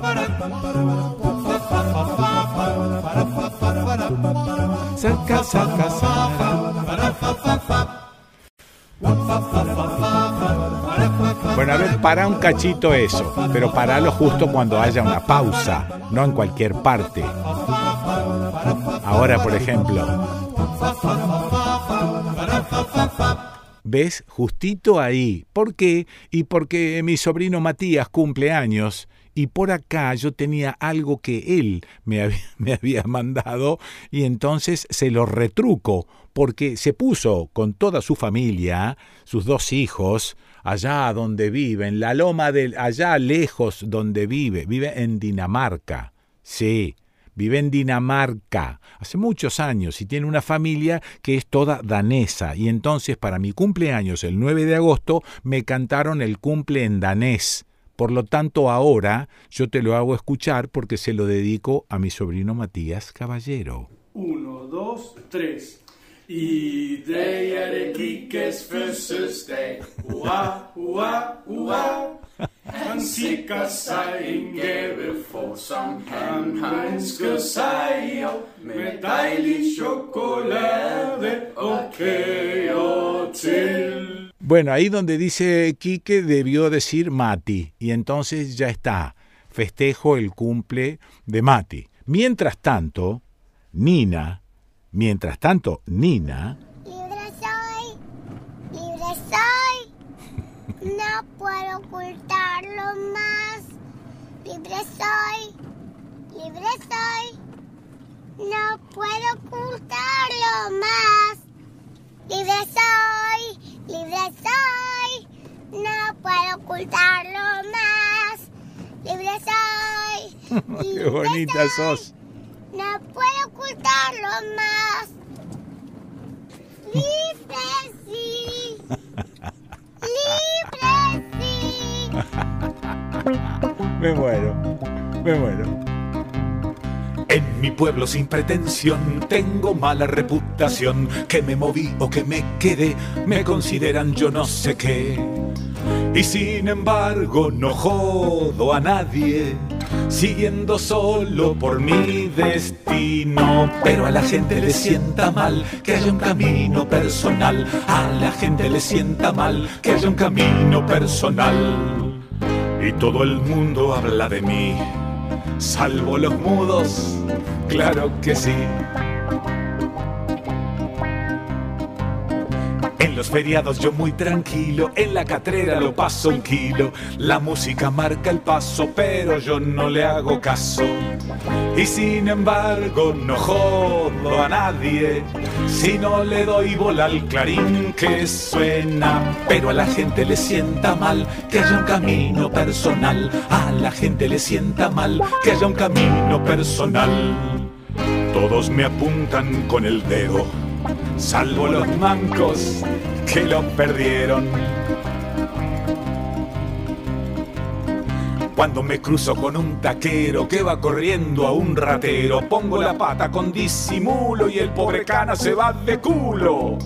Y sin embargo no jodo a nadie si ayudo al raje de un pobre chorro. Pero a la gente le sienta mal que haya un camino personal. A la gente le sienta mal que haya un camino personal. Y todo el mundo se me abalanza menos los rengos que no me alcanzan. No necesito ser Jeremías para saber la suerte mía. Si una cuerda van a buscar, más que seguro me colgarán. Y sin embargo no jodo a nadie con mi camino que no va a Roma. Pero a la gente le sienta mal que haya un camino personal. A la gente le sienta mal que haya un camino personal. Todos ahorcado me verán, salvo los ciegos. Quiero aclarar. Bueno, a ver, este, yo guardo un recuerdo muy lindo de ella y ella como me escucha por ahí hablar algunas pavadas en alguna radio, va y me corrige. Porque viste que ya estoy en el terreno de los viejos y a los viejos hay que corregirlos. Porque los viejos equivocan las cosas. Entonces yo empecé a hablar de un eh, radioteatro que hacíamos con la dirección de María de las Mercedes Di Benedetto y ubiqué este radioteatro en un programa totalmente equivocado, porque lo ubiqué en un programa que hacía yo por eh, radio municipal, con la gestión del eh, Cabezón Badía, que eso fue 2001, 2002 y 2003, antes del 2004, que fue el año en que nos mudamos a San Marcos Sierras. Pero este laburo que hicimos con María de las Mercedes fue hecho años después, cerca del 2009, por allí, en Radio del Plata, en un programa que se llamó Familia Pessoa. María de las Mercedes Di Benedetto, ¿estás por ahí? Sí, acá estoy. Ah, bueno, menos- disculpe, pero yo estaba escuchando la entrevista que le estaban haciendo y no sabe cómo me revolví acá en la silla. ¿Qué está diciendo este hombre? No, no, bueno, bueno, bueno, bueno. Pero menos mal que estás para, para corregir y enderezar un poco el rumbo de la embarcación.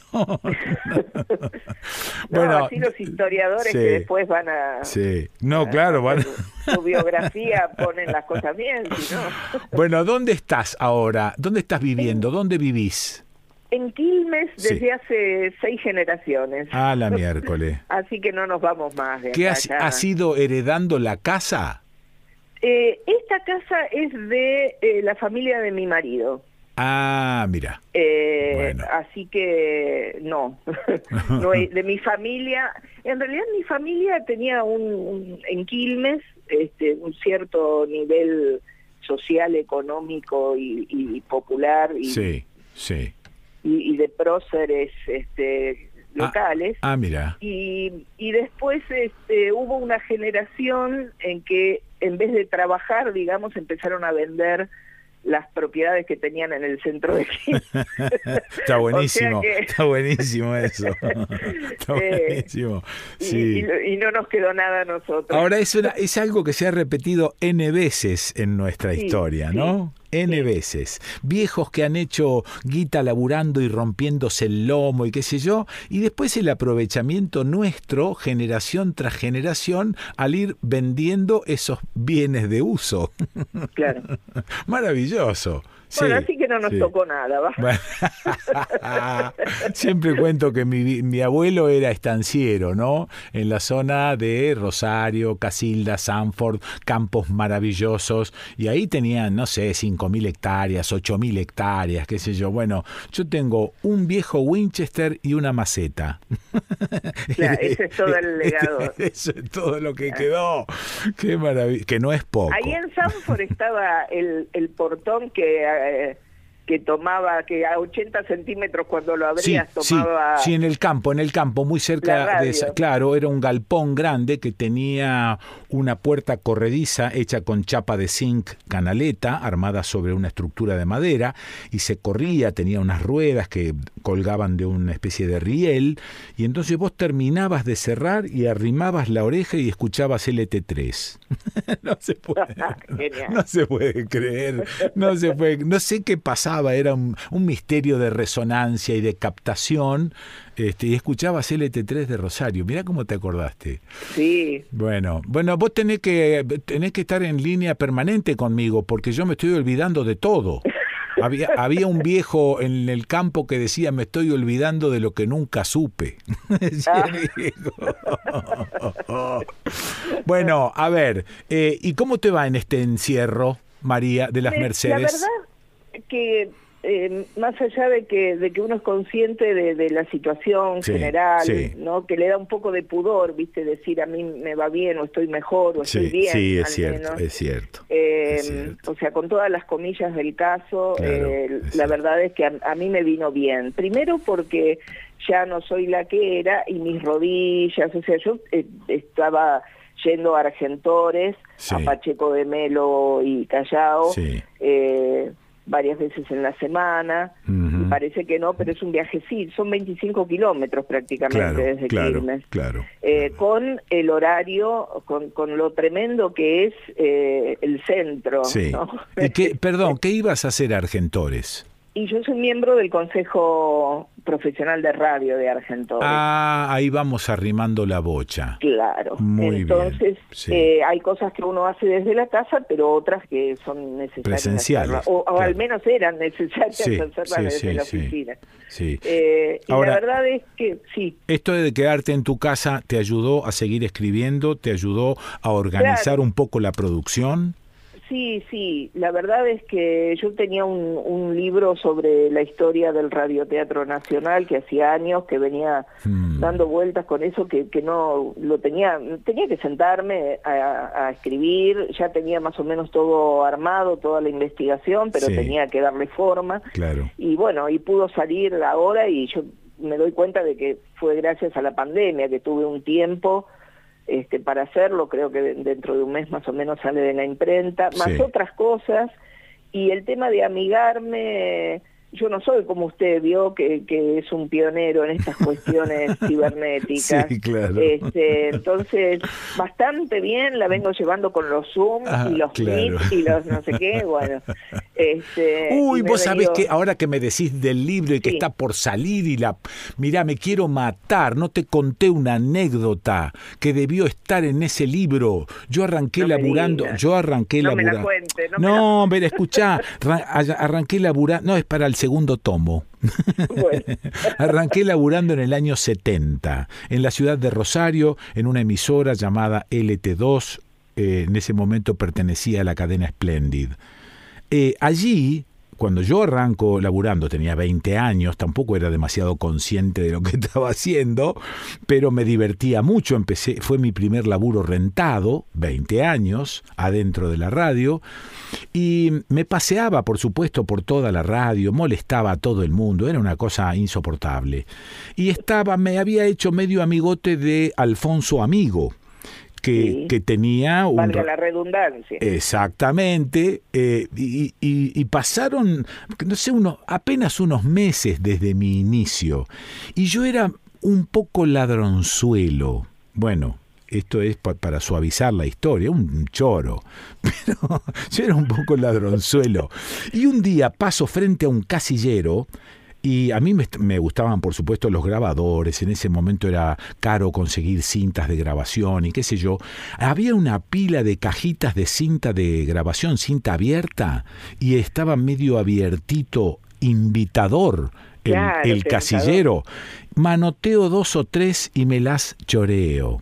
Bueno, pues eran los capítulos de miércoles, jueves y viernes, y era martes, los capítulos de miércoles, jueves y viernes del radioteatro, no sé si era Hormiga Negra, no sé qué era, de Alfonso Amigo, pero bueno, la anécdota te la hago muy cortita. Alfonso se enteró de esto dos mil años después y antes de morir fui y se lo conté y nos reímos un rato juntos, pero la historia fue que tuvo que contar los capítulos. ¿Sabés lo que Claro. es contar para ponerse al día? Tuvo que de raje seguir con otros capítulos y contar los tres en un día. Se pasó. No quiero día- imaginar la cara de ese hombre cuando fue a, a tomar eso para, para poder pasarlo y se encontró no, no, con que no. el casillero estaba vacío. No, no, fue una cosa increíble porque yo fui consciente de esto muchos años después. Bueno, estás entonces a punto, Y encima seguro que no los tiene. seguro. Eso es lo peor. No, seguro, seguro, porque no devolví nada nunca yo. bueno, nuevo libro sobre el radioteatro. ¿Cómo se titula? Historia del Radioteatro Nacional. Ah, bien, bueno. Así. ¿Y arrancás de qué año y con quién? Arranco desde los antecedentes Sí. y obviamente desde, desde la década del 20, desde que la radio surge con los locos de la azotea. Ah. Eh, lo que pasa es que esta vez llegó porque este es el tercer libro sobre la historia del radioteatro. Sí. Y en el primero eh, me extiendo hasta lo que era en ese momento el presente, que era año 2008. Ah, ok. Eh, que era lo que se estaba, que no era mucho lo, lo que había en, en oferta Sí. en realidad. Sí. Y la mayoría eran de AM/FM, porque todavía no estaba el, el boom, digamos, de, de todo lo, lo, lo online Sí. y todo esto. Mm, Bueno, y ahora realmente, porque vi que la mayoría de la gente eh, pregunta por el libro, más que nada por la historia de los años dorados de, claro. Eh, entonces, eh, me, y aparte sería imposible cubrir lo que está pasando ahora eh, con, con la movida, digamos, este, de volvemos a la pandemia otra vez. Claro, sí, Eh, hay, sí. hay un crecimiento de la ficción radial Ajá. a partir de esto y de que los actores, y, y gran trabajo de los editores, porque cada actor graba desde su casa y después eso se- Exactamente. Sí. se edita realmente y no se nota, ¿eh? Yo, Sí. Uno que tiene el ojo así, el ojo no, el oído. El oído aventado, avisor, sí. Sí, este, a ver dónde, dónde está la costura. Sí. Y, y no, realmente muy, muy buen trabajo. Bueno, Ah. volviendo a eso, entonces acoté eh, esto desde el nacimiento de la radio hasta, en realidad lo llevo hasta el año eh, enero del 72, que es el incendio de, de lo que era en ese momento eh, Radio Centro, que es este eh, donde estaba el mundo, Maipú Ah. 555, que Sí. habían ahí hacinado unas cuantas eh, bajo el, el gobierno de Onganía, unas cuantas radios, se produce un incendio que no fue una colilla de cigarrillos, Ajá. eh, y hasta ahí llego. Sí.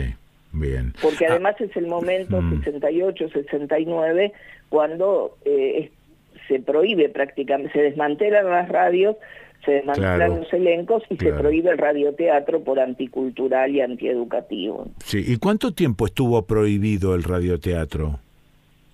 Y en realidad eh, después eso derivó en la nada misma, es decir, Claro, es que nunca, nunca, nunca recuperó su, su vieja gloria. No, no, No, sé claro. qué hubiese pasado si no se hubiese prohibido, pero Sí, sí. vos sabés que incluso a Alberto Migré le costó muchísimo cuando hizo en, en, en Municipal y en Radio Belgrano Sí. permiso para imaginar, eh, no es que le abrían las puertas y le decían, ay, Alberto Migré, venga, le damos todo servido. No, no, no, La no, tuvo fue- que pelear un montón y era Migré. Sí, fue complicado y pues es que es parte es parte de una historia que me estremece, ¿no? Porque cuando Alberto me llama para que yo sea su nuevo Julio César Barton, que así me lo dijo, y yo fui el relator de todo eso. Yo lo hice con una emoción permanente que todavía me dura cuando me acuerdo de esto que sucedió eh, a principios de los 2000. Claro, Claro. hace 20 años ya de esto. Pero fue una emoción gigantesca para mí y laburar con esas viejas glorias que aún estaban vivas y aún tenían la cancha para hacer radioteatro.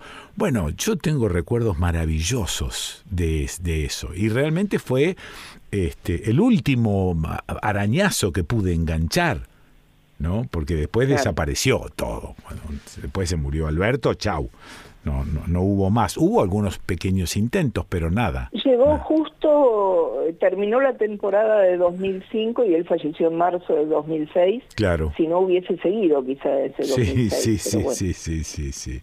Qué maravilla. Bueno, ¿es necesario leer tus dos libros anteriores para leer este o no?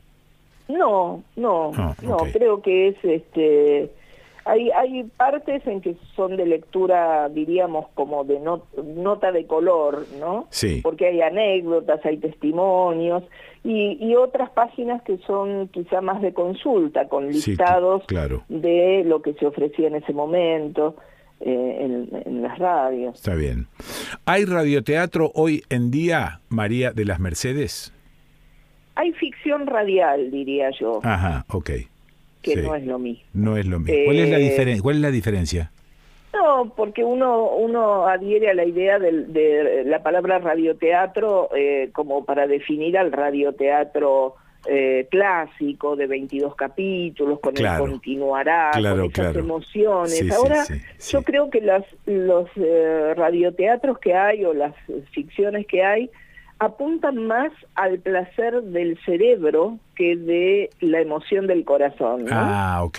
Está Eh, re claro. Yo vengo escuchando, digamos, a, a las nuevas generaciones o a la gente que está haciendo cosas y eh, están bien por ahí literariamente o, o- o tienen un juego así de la inteligencia interesante en cuanto al humor, Ajá. eh, pero no no es esa cosa, quizás ya no el oyente no lo necesita, ¿no? Sí, esa sí, cosa de sí, tener oprimido el pecho pensando qué va a pasar con la heroína o qué va a pasar con el con Sí, el héroe sí. o qué pasa con ese villano que no no da tregua eso Sí. ya ya no existe No, claro, porque bueno, al, al ir cambiando la, el sentido, la percepción, al ir aumentando la cantidad de percepciones distintas, este, va, va, va como desapareciendo un sistema de comunicación como ese que va quedando lejano. Antes se- te sentabas al lado de la radio con la mirada perdida en la nada a que el radioteatro te gane. Bueno, ahora ya no, no existe más eso. no No, eso no está más. Nadie se sienta a escuchar radio de esa manera, o bueno, o, o poca gente lo hará, qué sé yo, la verdad. Así que bueno. Sí, eh, mm, quizás las historias se, se escuchan más superficialmente no me, Sí, me da la sí, sensación sí. no hay esta cosa de quedar atrapado claro. por, por lo que está sucediendo. Sí. No, uno lo escucha, está sucediendo esto y al mismo tiempo está haciendo multitask. Está Bueno, haciendo este. Alberto Migré en esa última época que yo cito eh, se había adaptado a esto y hacía unitarios. Claro. Entonces se había adaptado a esto que estás explicando. Sí, justamente porque con las agendas Sí. que uno tiene, no, Sí, no puedes decir está que voy a estar haciendo el martes que viene a las 5 de la tarde, ni sé lo que voy a no, estar no, haciendo. no, no, no, no, no. Pero sí, Sí. están volviendo algunos en capítulos Sí. eh, por el tema del podcast. Ajá. Porque por ahí, como en las series de Netflix, uno puede decir, bueno, hoy tengo tiempo y escucho el capítulo 4, Claro, 5, 6. Claro. Y por ahí en una semana no escucho el 7. Sí, sí, sí, sí, ok. Lo cual le quita un poco, un poco de ritmo a la cosa, pero bueno. Bueno, ¿algo más hay. para contarme, María, de las Mercedes Di Benedetto? Eh, no, más que nada es que me parece, estaban diciendo en, en Europa, en, en unos congresos de medios, que está por venir la, la segunda edad de oro del radioteatro y lo están diciendo Mira. en, en Europa, ¿no? Y en Estados Unidos también están está sucediendo. Ah, fíjate. Y me parece que es momento para las nuevas generaciones también de formarse, ¿no? Ah, de formarse Sí. lo más que se pueda Sí, sí. para para que lo que uno pueda transmitir este, sea un producto digno. Muy bien, muy bien, muy bien. Gracias, María. No, a vos, a vos. Sí. Un abrazo enorme. Bueno, abrazo grandote, eh, que haya suerte con el nuevo libro y veamos cómo cuernos haces para distribuirlo. No será el ortopesoa, pero bueno. Un abrazo, María. Chao, María. Chao. Chao, chao. La escuchaste a María de las Mercedes Di Benedetto, ¿dónde? Aquí, en el desconcierto.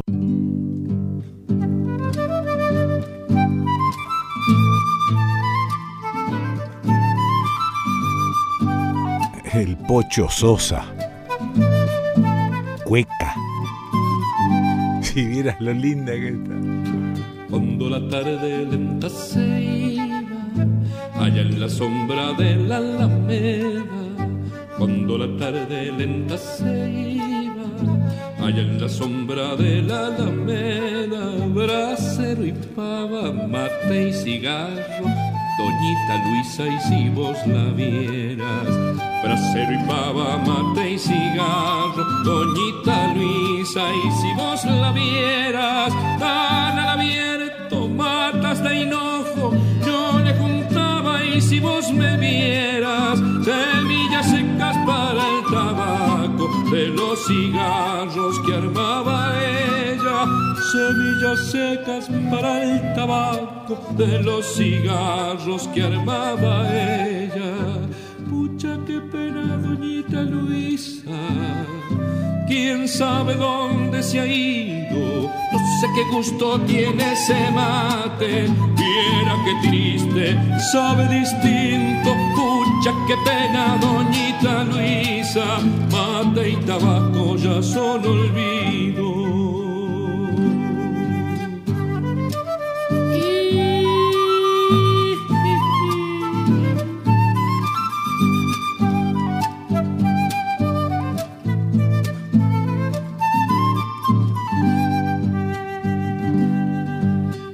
A veces iba cuando la siesta, pequeña y frágil paloma negra.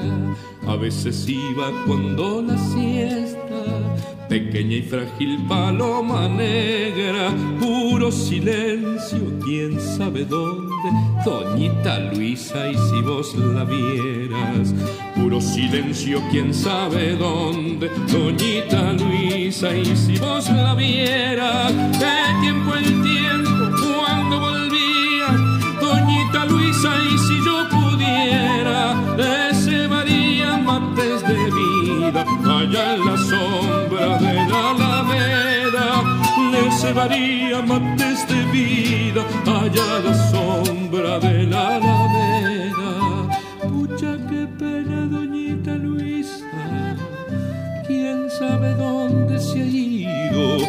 Sé qué gusto tiene ese mate, viera qué triste, sabe distinto. Pucha, qué pena, doñita Luisa, mate y tabaco ya son olvido.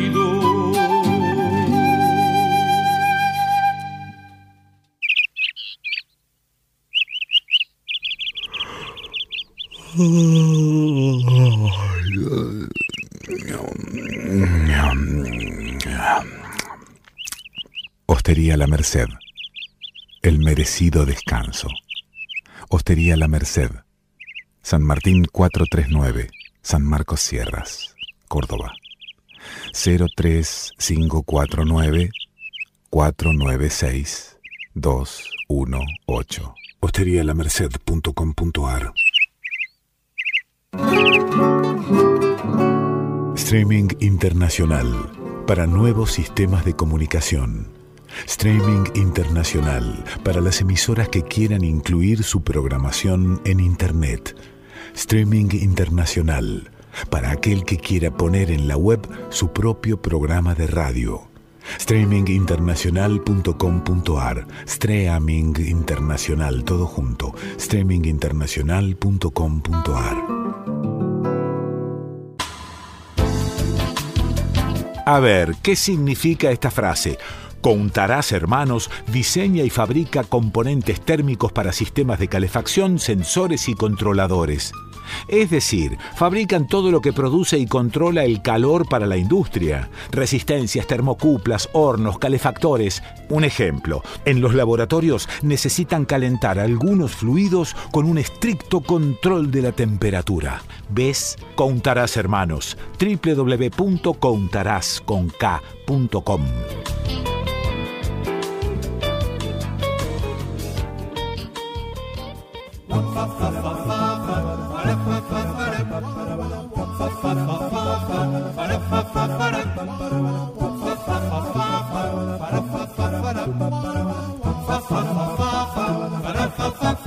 ¿Esto qué indica?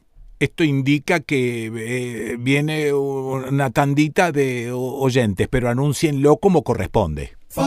Fa, fa, fa, fa, fa, fa, fa, fa. Hola, Kikito, te estamos llamando. No, no, no, mandando mail, facebookeando, tuiteando, whatsappeando. Queremos jugar. Fa, fa, fa, fa, fa, fa, fa.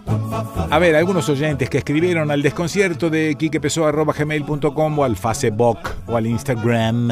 Eh, Pablo Viera, impecable el programa como siempre, pero hoy vengo a hacer un reclamo. Hay un detalle artístico, sutil, efímero, pero que a su vez transmitía calidez y nos hacía a les oyentes transportarnos hasta dentro de tu estudio ahí en San Marcos. Primero pensé que era fruto del azar, pero luego concluí que lo hacías adrede, con un timing sorprendente y cuando lo escuchaba pensaba, qué capo este Pessoa, está en todos los detalles, hasta hace chirriar su asiento con gracia, pero, pero, pero me pregunto y repregunto, ¿qué pasó?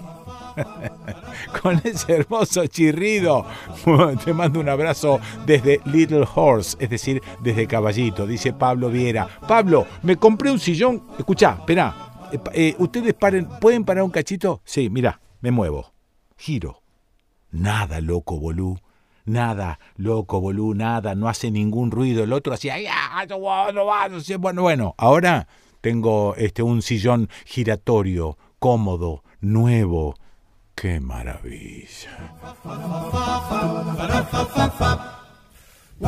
Daniel Belomo, por favor, ¿podrías desconcertar a tus oyentes difundiendo esta juntada que tuvimos la semana pasada? Compartimos experiencias y saberes para conocer proyectos exitosos en el despliegue de redes comunitarias rurales, orientadas a brindar servicios, entre otros, a pequeños productores locales. Invitamos a integrantes de la comunidad Trabajo Organización CTO, que es parte de la Unión de Trabajadores Rurales UTR Córdoba, departamentos de San Alberto y San Javier tras la sierra con su red comunitaria El Valle Reinicia y la red comunitaria Nono Libre para charlar sobre sus trabajos ya desarrollados y planes futuros. Eh, nos deja el enlace https dos puntos dos barras. Hasta ahí va todo bien. Choco Cancharaba. Chococancharaba.libre.org.ar barra conversatorio. Cho Choco, no, Choco no. Espera un poquito. Chocancharaba. Ah, con B corta. Chocancharaba. Anotá, bolú. Chocancharaba.libre.org.ar. Gem, eh, Niquita, mi esposa Norma, mi hija Nicole, a quien eh, le cantaste el busanito cuando nació y ahora tiene 18. No, porque basta, ¿viste? ¿por qué todo el tiempo refregándome? bueno, este, y yo, Valeri, el ruso de Floresta, te estamos escuchando como otras tantas veces, como pasa el tiempo. ¿Cómo anda tu falquiton y la guitarra de Luthier? Una emoción reencontrarte. Está todo impecable menos yo. Bueno, eso lo agrego desde acá, ¿no? Una emoción reencontrarte. Abrazos a vos y a Leda, José Antonio Gómez. ¿Te acordás, mi chinita, del puente de Quique donde te besé? Jaja, queda bien. Cristina Al- Alonso, vivo en La Plata, en un edificio de dos plantas. En la planta alta está mi casa y en el local de la planta baja funciona una farmacia. Por las mañanas abro la ventana y veo abajo una fila de personas que esperan afuera para ser atendidas. Lo hacen guardando la distancia exigida y llevan los correspondientes barbijos. Como hace frío, están abrigados y parece aparecen desde arriba bultos resignados. Una señora al verme asomada cuando eh, miró hacia arriba me dijo, qué suerte que tiene usted de tener una ventana a la calle. La bronca que siento ante el espectáculo diario me llevó a contestarle, todo esto no es más que una putada. Ella me respondió, qué linda palabra me la presta y yo se la regalé. Eh, hay dos frases de Bertolt Brecht que me parecen adecuadas para lo que está pasando, con todo afecto para el equipo. Cada mañana para ganarme el pan voy al mercado donde se compran mentiras. Lleno de esperanza me pongo a la cola de los vendedores.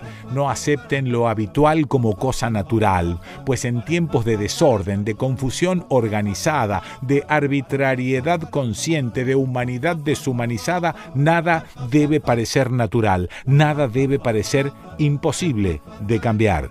Bertolt Brecht.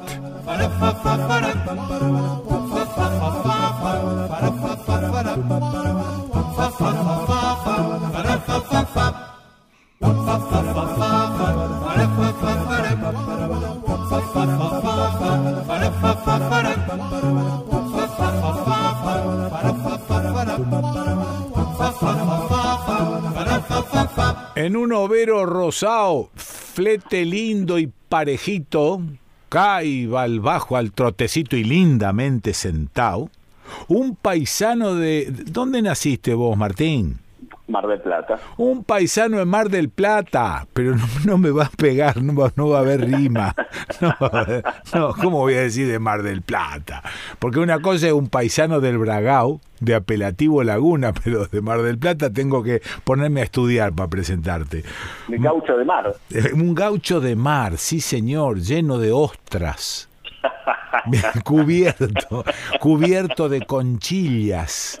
Y el tipo viene en el famoso alazán fazón y, y lo veo venir porque se recorta ahí atrás de la lomita, enseguida aparece. Y como ya lo reconozco, lo tengo remanchado, viene con su tabla de surf bajo el brazo y liando un ridículo pucho con una sola mano, de esos que se arman, y le queda una cosa bigotuda infumable. queda una porquería, yo no sé, porque ni siquiera se envenena con eso. APC, don Martín, qué lindo verlo. Venga, venga, venga, no le tenga miedo a los perros porque son capones. No, acá estamos, acá llegamos, nunca. Hola Jamás. Martín Leguizamón. Bueno, ¿y, y qué se trae bajo, bajo la tabla de surf? Porque el poncho no se lo veo. Sí, no, no, ya son, son ponchos de mar, de esos que ponchos. usamos cuando, cuando nos cambiamos antes de hacer surf en Sí, invierno. sí, nos claro. Unos, pon- unos ponchos de toalla para, Sí. para ponernos el traje o para Muy bien, sacarnos. muy bien. Para o si no, esos viejos ponchos encerados para que el agua resbale. Ahí tiene. Y para que no se nos vean las partes. Bueno, ¿en qué andás? Decime en qué andás. Sí, septiembre es un mes de la educación, es un mes polémico. un Pero mes el año difícil. está, el año está perdido, Martín. ¿Qué educación? Sí, estuvimos dando educación. Estamos, Pero ¿a cuántos, Martín? ¿A cuántos No, pudieron educar, Martín? ¿Cuál es el eh. porcentaje de educandos que se educó? No, sí, es bajo, es bajo. Hubo un problema enorme de, de conectividad claro. que me parece que fue lo fue fue caótico. De hecho, Sí. en la universidad el, el porcentaje fue muy bajo porque, primero por el ausentismo de, de tener unas listas enormes que tal vez estaban mal mal redactados los mails Sí, o claro. mal redactados los Sí. nombres que cuando uno empezó a, a mandar los mails a, esa, a, ese PDF enorme de alumnos, Sí. eh, algunos llegaron, otros no, los Claro. que llegaron se incorporaron y después de los que se incorporaron varios fueron dejando porque decían que el problema de conectividad era muy fuerte, Sí. que se le acababan las gigas, que los dispositivos Claro. eh, no terminaban. Claro. Entonces, eh, Claro. como decís vos, viste, fue bajo. Eh, el Sí. porcentaje fue bajo a nivel universidad pública. Ahora, Eh, esto, si bien- esto en general los docentes este, son renuentes a reconocer esta especie de derrota educativa de este año. Sí, Eh, eh, Están todos mm, co- como entusiasmados con su propio discurso y este y la verdad es que fue, como vos decís, fue muy bajo, eh, muy baja la posibilidad inclusive de comunicación. Mira, hubo un problema enorme a nivel eh, universidad Sí. sobre todo en el primer año, ¿no? Por Sí. ejemplo, yo doy clase en el ciclo básico común y uno de los problemas que tuvimos, además de la conectividad y Ah. todo esto que hablamos recién, Sí. fue que los chicos que llegaban del secundario estaban totalmente escolarizados Sí. y, y no tenían ese, ese correctivo físico que es entrar a, al edificio de la universidad. Ah, claro. Llámese cualquier sede, ¿no? Que Sí. vos entrás y decís, epa, esto es distinto. Mm. No está no no está mi compañero, no está la tiza, no está el bar, no, Sí, no sí, están los sí. que me ayudan. Sí, es, sí. es como muy fuerte. Entonces, entran al aula virtual y están todavía escolarizados y no tienen esa transición Claro. de escuela a universidad. Claro. Entonces, en eso hubo que trabajar también. Sí. Pues los pibes estaban desde diciembre en su casa, empezó en mayo esto y decían, ¿qué me venís a hablar como si fuese una película de, de Orwell con Sí, una sí, pantalla, un pibe que me aburre? Sí, Entonces sí. hubo que trabajar también eso, ¿no? Para mí hay que, Mm. dentro de todo esto que se dio, se pudo dar clase, pero hay que repensar eh, la, la problemática que hubo, ¿no? Porque no es que fue todo maravilloso. Y los docentes también están muy cansados de todo esto. Hubo gente que, que no tenía la técnica ni la... eh, ni la capacidad no presencial Sí. para dar clase. ¿no? Claro, claro, claro. Ahora están dando cursos de capacitación nuevamente. Sí. O sea, la pandemia, si bien fue una emergencia, si bien se trabajó desde esa emergencia, Mm. hay un montón de cosas que, que todavía hay que resolver. Entiendo. Seguimos perdiendo 2 a 0, como decíamos Sí, en, sí, en la sí. y hay un córner reciente. Tenemos Claro. ese córner y hay que aprovecharlo. Claro. No, aparte esto que decís vos es este crucial, ¿no? El paso de la escuela secundaria a la universidad, uno respira otra cosa. Ya este, no hay más retos, no hay más celadores, eh, viste, no, no hay nadie que conduzca la conducta como es en la escuela secundaria y en la primaria también, aparece la, la responsabilidad personal de cada uno. Eh, bueno, y si no estás en el, en el claustro, la verdad es que se complica entender de qué se trata, ¿no? Por eso yo te decía que una, era una problemática muy difícil, sobre todo en primer año, porque es Sí, el segundo sí. año de la facultad, en tercero, ya más o menos sabe cómo es, eh, un profesor le va, a le va a presentar un campus virtual, ahí van a estar Claro, los textos, claro. va a tener que ir a los textos, el problema de conectividad lo va a tener, se va a tener que conectar a las clases, pero los pibes, las Mm. pibas que llegaban del quinto año, Claro. decían, tengo que entrar a un campus, ¿dónde es el campus? ¿Cuál ¿Qué es, el eso? usuario? ¿Qué es eso? ¿Cuán- ¿Cuándo tengo que leer? ¿Cuánto tengo que leer Claro, también? Porque vos claro. decís, bueno, lean Weber, Economía y Sociedad, se Sí. va. Claro, la pregunta, la pregunta automática es ¿de qué página a qué página? oh, claro, y la otra es tanto. No. un tema, un Sí. tema que está en segundo año, Sí, sí, ya está, lo sabe. Los pibes venían y hubo que rearmar todo un, un instructivo nuevo para ese traspaso. Sí. Sí, lo No que pasa, pasó también que la corporación docente se defendió como gato entre la leña, diciendo que no, que bueno, que se había podido, que, que realmente se habían podido comunicar, que, viste, inventan un poco este, una especie de, de mundo irreal, porque inclusive el porcentaje de, de comunicación con alumnos fue mínimo. Sí, mira, yo te, te cuento desde mi experiencia. Dale. Hoy, o sea, cuando terminamos de, de esta columna, tengo que tomar un final, Sí. ¿no? Sí. Tengo que tomar 32 finales orales de manera virtual. Sí. Prepárate lo que me queda el día de hoy, ¿no? Bueno. Bueno, ahí entra orden- organizar el sistema de entradas Sí, a cada uno que va a dar. claro. Después, que no falle Wi-Fi y que no le falle a ellos el Wi-Fi, porque si no te puede decir, sí. profesor, no lo pude dar porque no tuve Wi-Fi. Seguro, seguro. Entonces hay, hay que tomar todos esos riesgos. Sí. Después, de la lista enorme que teníamos cuando empezó el cuatrimestre, Sí. sí, menos de la mitad quedaron, que es lo que decíamos antes. Por eso, hay que, hay que ser sincero, hay que ser frontal, hay que decir, eh, plantear en qué nos equivocamos, en qué nos equivocamos y qué aprendemos para poder mejorar. Sí, pero Porque- aparte eso eso que vos llamás equívoco, yo lo llamaría falta de experiencia previa, más que equívoco. Había un, un vacío con respecto a esto. Hubo que recurrir a esto porque hay una emergencia. Entonces, bueno, ¿quién, ¿quién sabía? ¿Quién estaba canchero en estas cuestiones y en estas lides? Nadie. Totalmente, totalmente. Para mí, los cursos de capacitación que no se dieron y se empiezan a dar ahora, Sí. eh, tal vez van a resolver uno de los problemas. Había docentes que estaban capacitados eh, tecnológicamente, Ajá. pero un 30%, Sí, un ok, 100%, que es poco. Y, eh, y entre esos que estábamos capacitados, porque Sí. me incluyo, ayudamos a aquellos que estaban en nuestras propias cátedras para poder ordenar un poco Claro. lo que iba a ser el cuatrimestre. O sea, hubo una ayuda, de, hubo como una comunidad de aprendizaje y de ayuda entre pares, que eso sí es válido.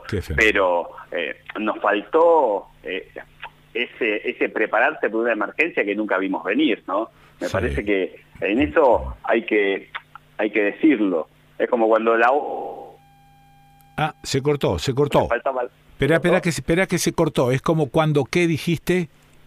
Es como cuando viene la ola y te tapó y no te pudiste parar en la tabla porque ah, sí. te faltaba técnica. Sí, sí, ok, ok, ok, ok.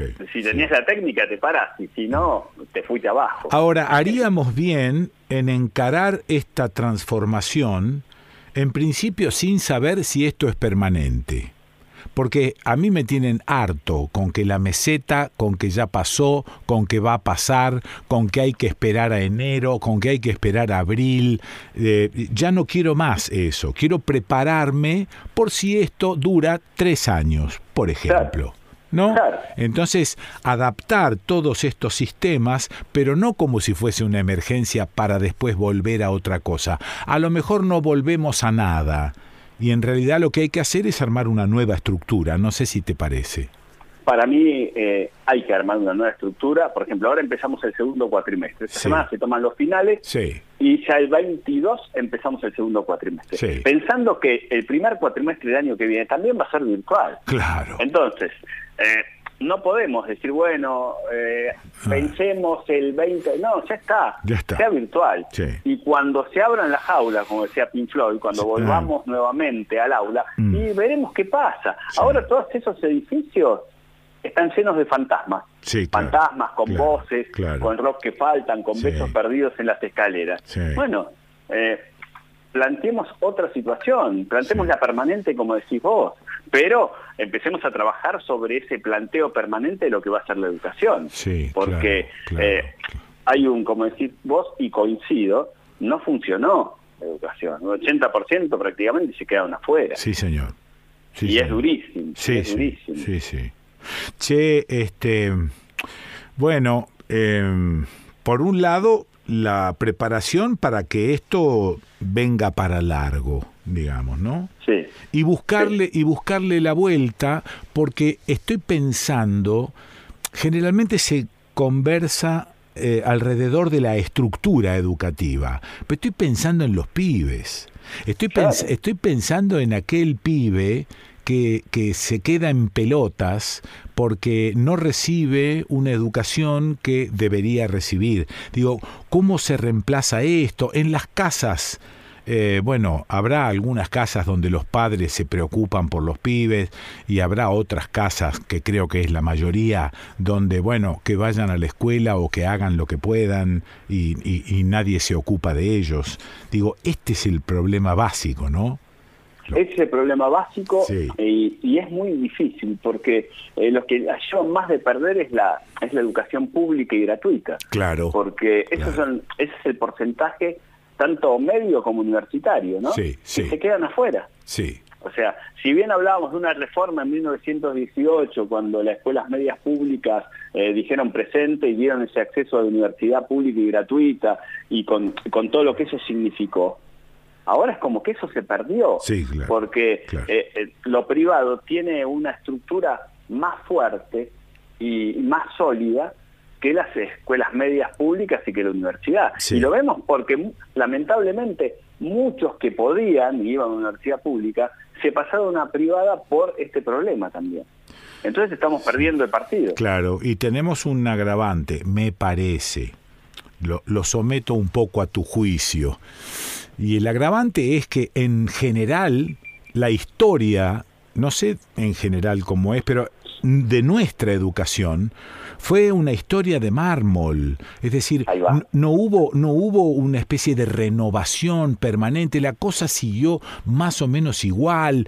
Eh, siempre recuerdo a, a mi hija de 20 años que pasó un secundario muy parecido al que pasé yo hace 50 años atrás. Es decir, encima tenemos un sistema educativo que, que, como dije, es medio de mármol. Entonces se vuelve más complicado todavía este, enfrentar una situación como esta. Totalmente de acuerdo. De hecho, hoy yo cuando venía a caballo, tratando de sacarle los pastos a mi tabla de surf porque está Sí. sin uso, lamentablemente, porque no me dejan salir a la ruta y llegar a, a- la costa, Sí. pensaba justamente en eso que vos decías recién, ¿no? Yo pensaba en un, sistema educativo pétreo, Claro, ¿no? claro. Eh, de pizarrones de bronce. Sí. Eh, que, que es una educación del siglo XIX del siglo XIV en el siglo XXI. Correcto. Y, y que tuvimos culpables como Sarmiento, Sí. porque este fue el mayor culpable de todo, Sí. que eh, no pensó una educación que haga pensar, sino pensaba una educación que sea estándar, donde Sí. el alumno deba producir y no crear. Claro, Y claro. donde el docente en ese momento es siempre tiene la razón y más cuando no la sabe, como Sí, sí, es, es- Domingo. es una ¿no? especie, es una especie de intento de colonización de las cabezas de los estudiantes. Claro, claro, totalmente. ¿Ah? Sí. Y en el medio estamos los que luchamos frente a esa Mm. educación pétrea, Sí. que buscamos innovar, que buscamos bajar ideas, Claro. que pensamos en una empatía dentro de la educación, Sí, cruzando por un pensamiento crítico más fuerte, pero que venimos con siempre, por ejemplo, si el, otro, si el 11 de septiembre seguimos homenajeando a Sarmiento, estamos listos. Claro, claro. Un, un tipo que pensaba que la educación no podía ser mixta nunca. Sí. Un tipo que negó todo lo bueno que tenía eh, el país y buscaba afuera. Sí. No dejó raza por ofender. Claro. Eh, un tipo que instaló las orejas de burro en, en la educación argentina porque Sí. decía que, que Zeus en la mitología griega decía que aquellos que no sabían les crecían las orejas y iban al rincón a pensar. Claro, y que tampoco, que tampoco tiene caso hacerle cargos ahora, digamos. Lo que hay que hacer es mirar eso con una perspectiva histórica. En aquel momento habrá sido positivo, en aquel momento habrá servido para algo. Ya está, recordarlo como eso, pero no sé si rendirle homenaje. Claro, vos, vos podés decir, bueno, Sarmiento, un tipo polémico, si querés decirlo, Sí, un, sí. un tipo pétrio, Sí. que no dejó raza sin ofender, ¿no? Sí, sí. Hizo desprecio por todo lo que no, era- no Está bien, está bien, está bien, pero no estaba Creo- mal. eh, lo que te quiero decir es que en aquella época no estaba mal, no era horrible ser así. Es lo mismo que a veces Sí, cuando digo, bueno, pero- no todas las familias que estaban viviendo al borde del Mississippi eran unos hijos de puta que explotaban a los negros. Pero ¿Viste? ¿sabes cuál es el- No, no, pero hay ¿sabes que cuál es el pro- el poner, en con- poner en contexto también significa respetar esa figura. No, yo respeto, pero ¿sabes cuál es el problema? Sí, que esa generación, que son la generación de los hijos de la revolución, Sí. que nace en 1811, son los que forman el Estado Nacional Ah. y nos llevan por ese camino. claro. Podemos decir, si es un tipo aparte, un escritor, bueno, tenía- pero son los que forjaron el destino de lo que es el país. Claro. Entonces me parece que ya empezamos mal Ah, con esto. no me ¿Viste? Ya nos dolió, ya Sí, nos pegó. sí. Pero podemos, como decimos, no homenajear, pero decir, bueno, el tipo sale en 1420, Sí. creo creó 800 escuelas, una educación Ya está, pública. laica- listo, laica- listo, Perfecto. listo. A partir de eso, Hmm, ¿cómo evolucionamos? ¿Qué nos pasó? Sí. ¿Por qué llegamos a esto? ¿Cuántos eh, dolores o guardapolvos manchados tuvimos? Sí. Y bueno, entonces a partir de ese momento, digamos, pensemos en una educación distinta, estamos en el siglo XXI, hab- ha- hablemos de empatía, de diversidad, Claro, de claro. pensamiento crítico, Sí. de pizarrones que no sean de bronce y que los puedan escribir todos y con colores, ¿no? Mamma mía. Bueno, me quedo con esa última frase. ¿eh? No, me quedo, mire usted, es como que me clava un puñal en el hígado. Usted me hace enojar cuando me sacan los pizarrones de bronce y los petrio. No, Sabe que, claro. sabe que me sale la pasión de adentro. No, bueno, bueno, bueno, bueno, bueno, monte, monte, monte, suba ahí, eso, ponga, sí, la, sí, muy bien. Ya le expliqué por qué se sube por la izquierda, ¿no? Yo Sí. aprendo todo, Todo. lo que usted me dijo. Desde que empezamos a, a cabalgar y a hacer tomo Sí. todas sus lecciones. Bueno, sí, bueno, y aparte no, no, no le, no, no le ajuste la cincha en la panza al animal. Ponga, claro, la cincha va al pecho, ¿viste? Me hace, me ha- me hace acordar Sí. a la vieja película, se lo digo siempre, Sí. los tres mosqueteros de Jim Kelly que llegaba Sí. D'Artagnan con el percherón a la zona y con la cinta hiper apretada para, No, para poder caminar claro. por París. No, pero aparte lo, lo parten al medio al caballo. No sé por qué le, en el medio de la panza le mandan la cincha y empiezan a ajustar. Y entonces le quedan como dos panzas al pobre animal. La cincha va al pecho, pero será de Dios que me hagan renegar. Bueno, vaya, vaya, vaya tranquilo. Adiós, don, don Martín. Le dejo las tizas de colores. Bueno. Ahí se va don Martín Leguizamón, mirá.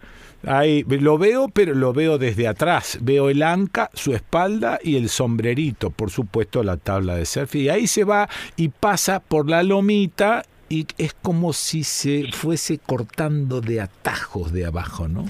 Ahí va, don Martín Leguizamón. Linda piedra para la onda.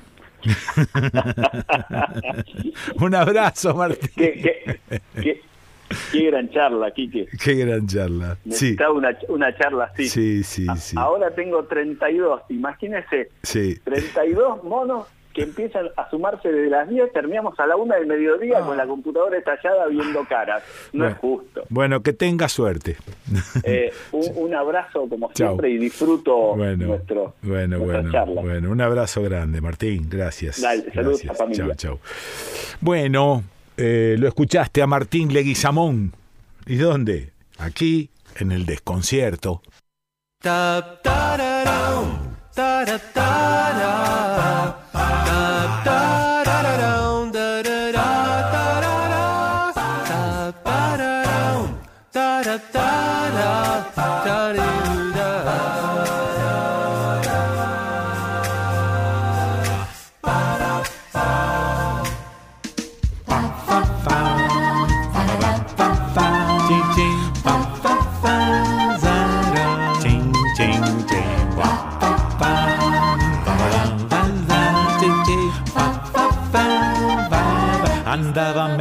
perdido. ¿Medio perdido vos? Llamó a ver la banda pasar. Qué optimista. Cantando cosas de amor. Toda mi Qué bien canta este tipo, escuchá. se despidió del dolor al ver la banda Estas son otras de las radios que retransmiten el desconcierto en Neuquén, Neuquén Capital, Radio Universidad Calf 103.7 en Chubut, Puerto Madryn, FM Ciudad 90.1 en el Maitén, Radio Mapuche, Petumo Guelén, FM 88.7 en Treleu, Radio Comunitaria Sudaca, FM 105.3 en Río Negro, en Bariloche, FM Los Coihues 105.5, FM Gente de Radio 90.3 en San Luis, San Luis City, FM Ciudad 98.9 en Merlo, Radio Identia, FM 103.3 en la provincia de Santa Fe, en Puerto San Martín, FM Puerto 102.5 Funes, Radio 1 94.7, ¿cómo puto 7? Boludo. Radio 1 94.7, Suardi FM Oxígeno 101.1, Ercilia, FM Ercilia 92.5, Totoras FM Espacio 91.1, Rosario, FM Horizonte 91.7, Aire Libre, FM 91.3, FM La Hormiga 104.3 en Baigorria, Radio City FM 103.5 en Radios 102, eh, La Fortuna también 102.5, San Jerónimo Norte, Génesis FM 97.9, Puerto Gaboto, Vanguardia FM 101.7, Venado Tuerte FM Serena 102.1, Santa Fe Capital, Radio Cultura FM 94.3, San Cristóbal FM 88.9, Radio Comunitaria de Divulgación Científica y hay más. No te atosigo porque no te las digo todo junto de- dentro de un rato te llego porque hay una culada de emisoras que se animan a repetir. banda este- pasó y cada cual con su canto en cada canto un dolor cuando la banda se fue cantando cosas de amor Depois da banda passar, cantando coisas de amor.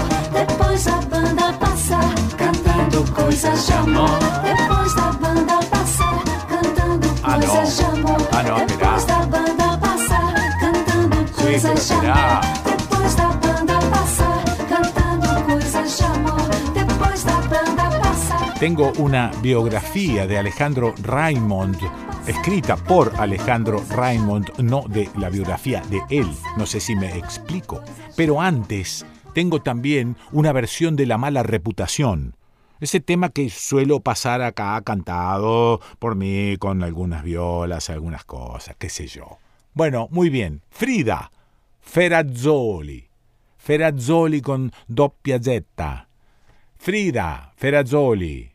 Y la canta ella. Entonces, quiero hacerte escuchar a Frida Ferrazzoli cantando la mala reputación sobre la mala reputación.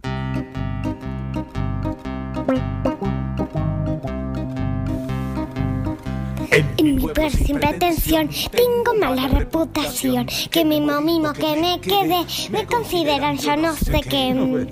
Y sin embargo no jodo a nadie.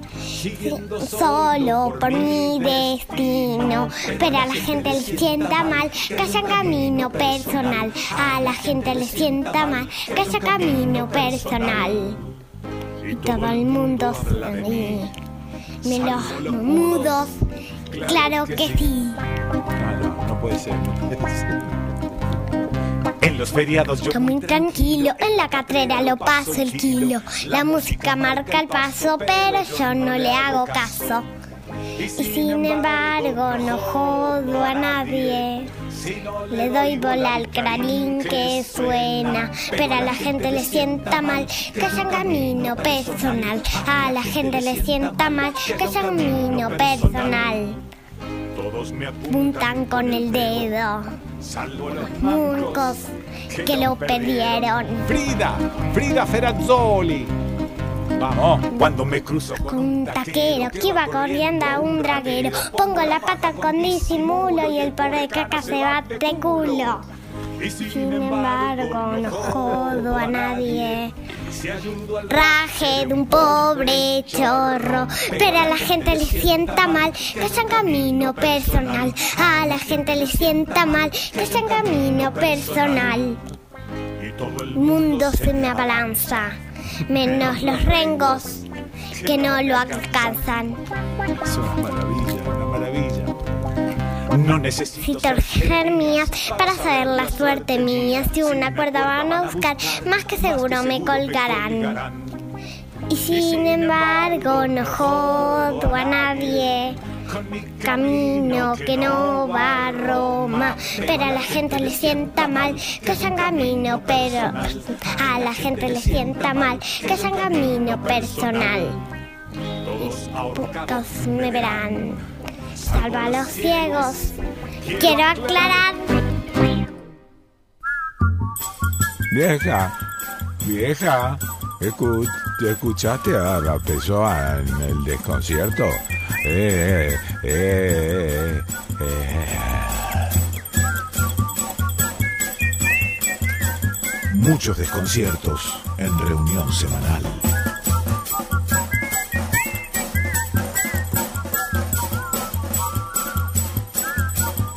Solo por la red Surcos, o sea, por todos lados.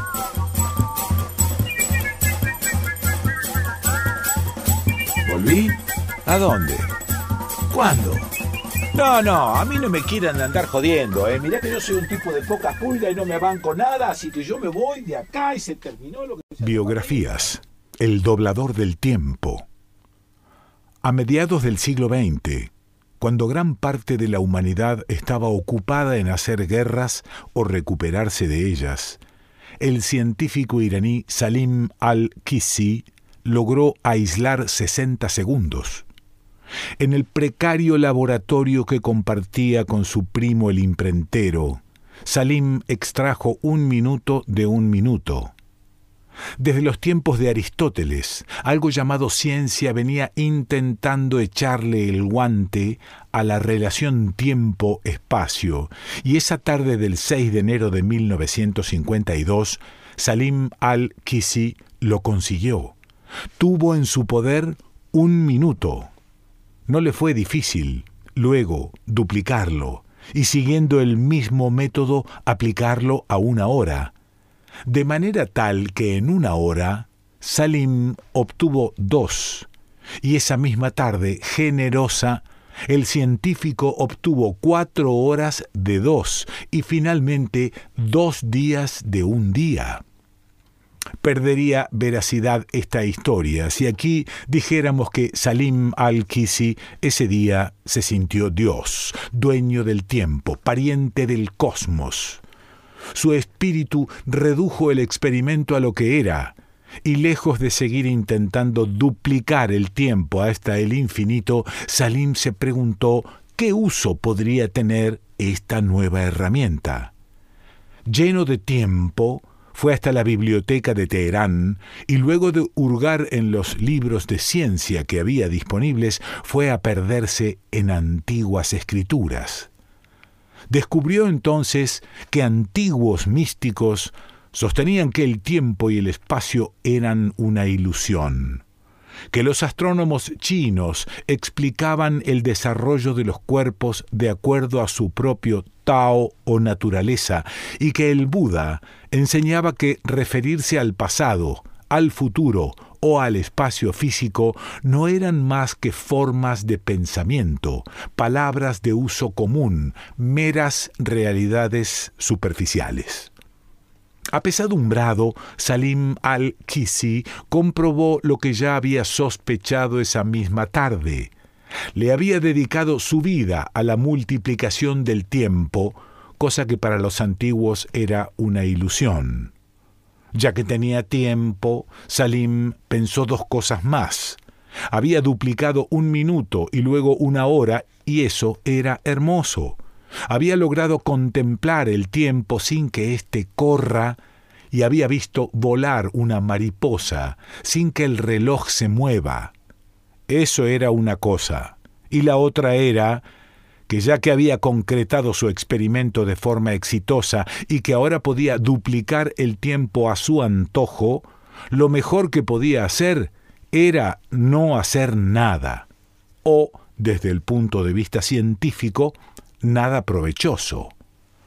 Salim al-Kisi, el doblador del tiempo, salió esa tarde del 6 de enero de la biblioteca de Teherán con un libro de botánica y otro de Omar Khayyam bajo el brazo. Tenía entonces mucho tiempo libre. Estaba dispuesto a contemplar el cielo, dejar transcurrir las nubes, ver crecer los olivos y observar el movimiento de las flores. Estaba dispuesto, pero al cabo de un rato, Salim se aburrió. Rompiendo las prohibiciones, se consiguió una botella de vino en el mercado negro y volvió a su laboratorio para poder beber en paz.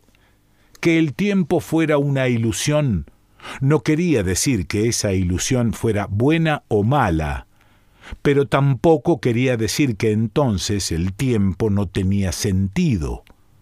Como suele suceder en el ámbito científico, los datos sirven en relación a otros, por lo tanto, el sentido había que dárselo. Para poder pensar con mayor comodidad, Salim multiplicó otra hora y tomó su cuaderno de notas. En la página del 6 de enero escribió ¿Qué debo hacer con mi tiempo? ¿Debo cumplir una meta, ganar dinero, lavar la ropa? Estas ocupaciones son las que hacen el tiempo finito. ¿Debo multiplicarlo para poder leer poesía?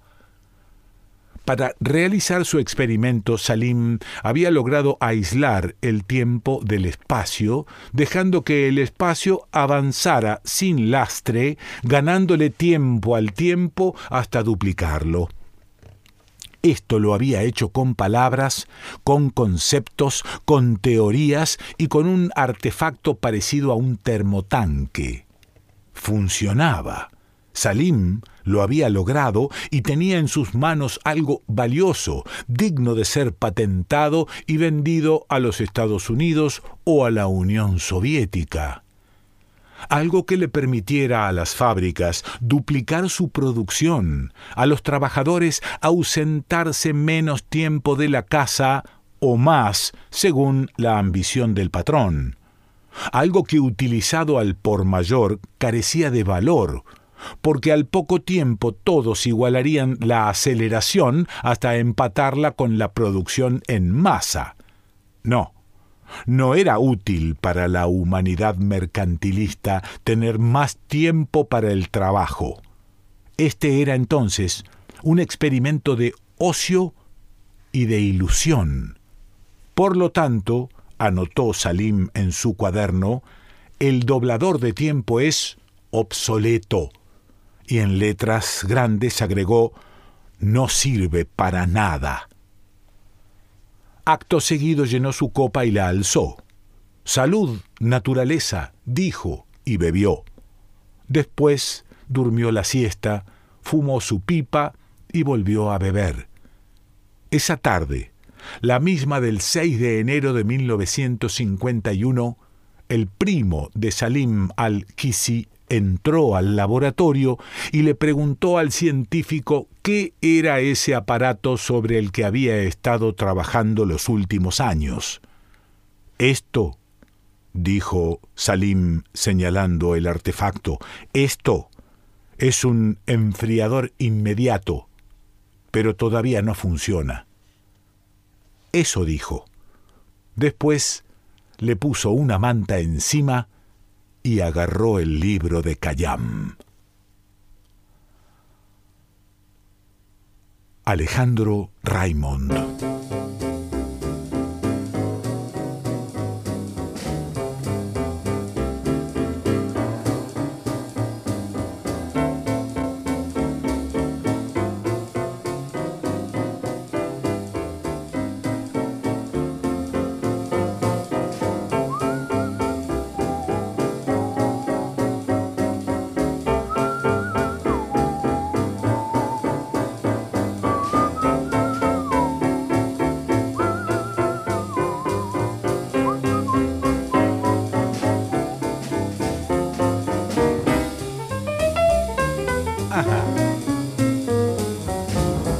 Mono Villegas.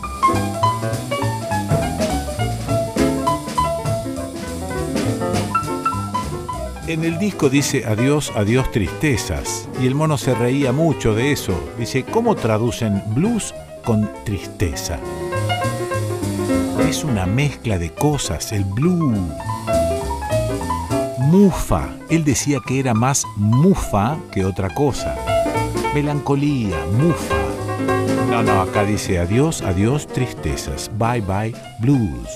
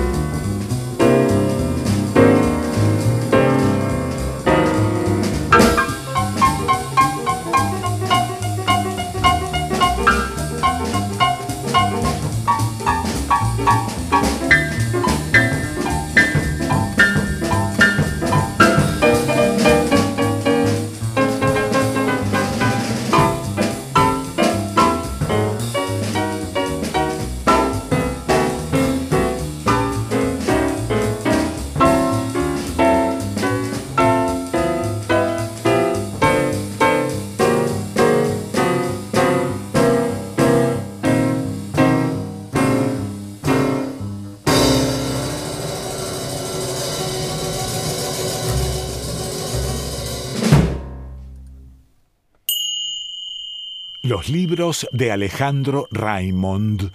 Ponele un cacho de poesía a tu vida. Conseguí los libros de Alejandro Raimond y empachate. Que la noche nos encuentre viajando.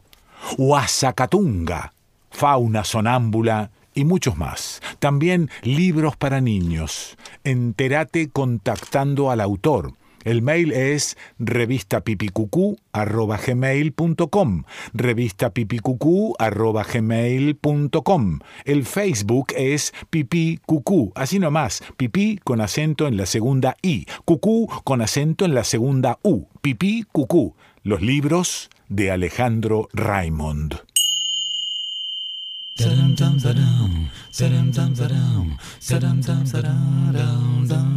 Veleda conoce y respeta el vínculo que existe entre el ser humano y la naturaleza.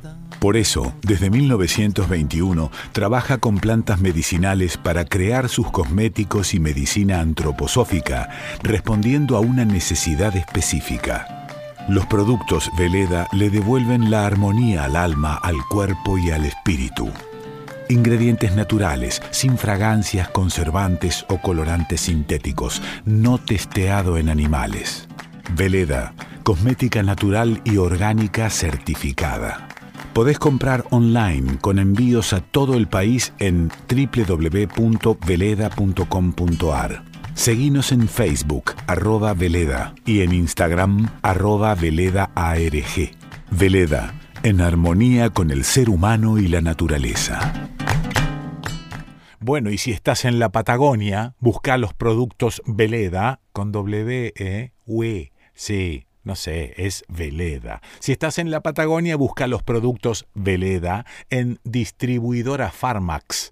Ingresa a www.farmax.com.ar. Busca Veleda. Ingresa a www.farmax.com.ar y busca Veleda. En comunicaciones, idoneidad y experiencia son fundamentales.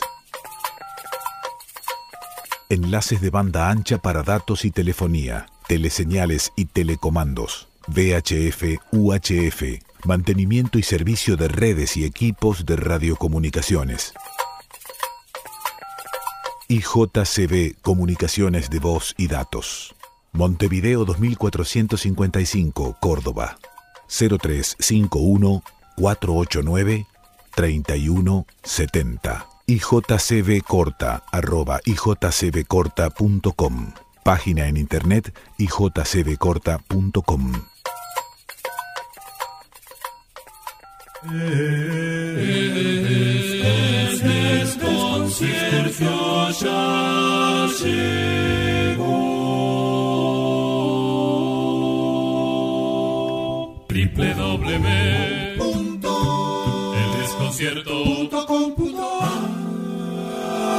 ¿Quién escribió Liliana Beatriz Semino? Espero estés un poco mejor que en los últimos tiempos.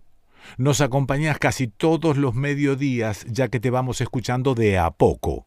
Cuando nos queremos acordar, llegó el sábado y le seguimos dando por nacional a Estudio País, otro programa que me encanta. Tremenda entrevista a Moira Millán.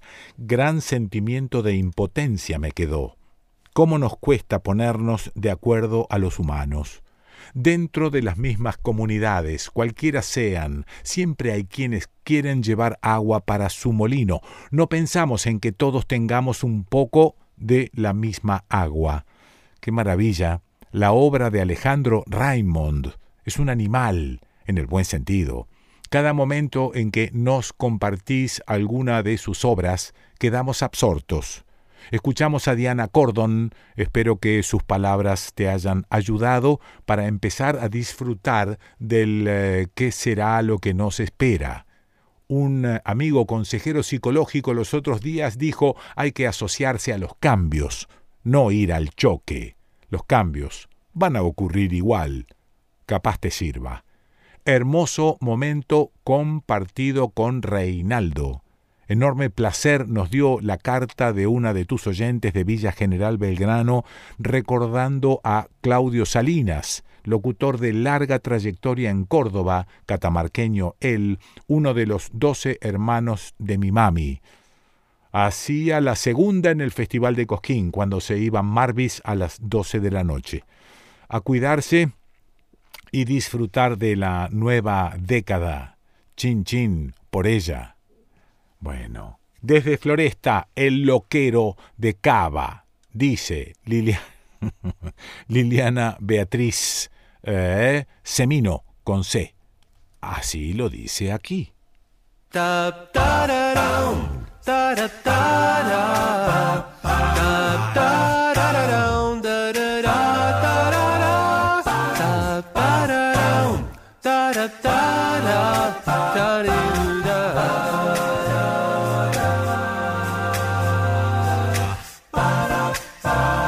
No, yo siempre digo, la voy a llamar, pero no es así. Llama a ella. No sé si porque es más barato llamar de allá para acá que de acá para allá.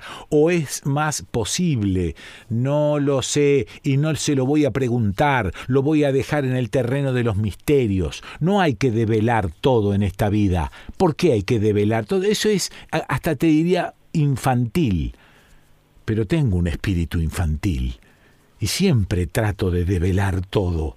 Pero no hay que hacerlo, no está bien, no es aconsejable.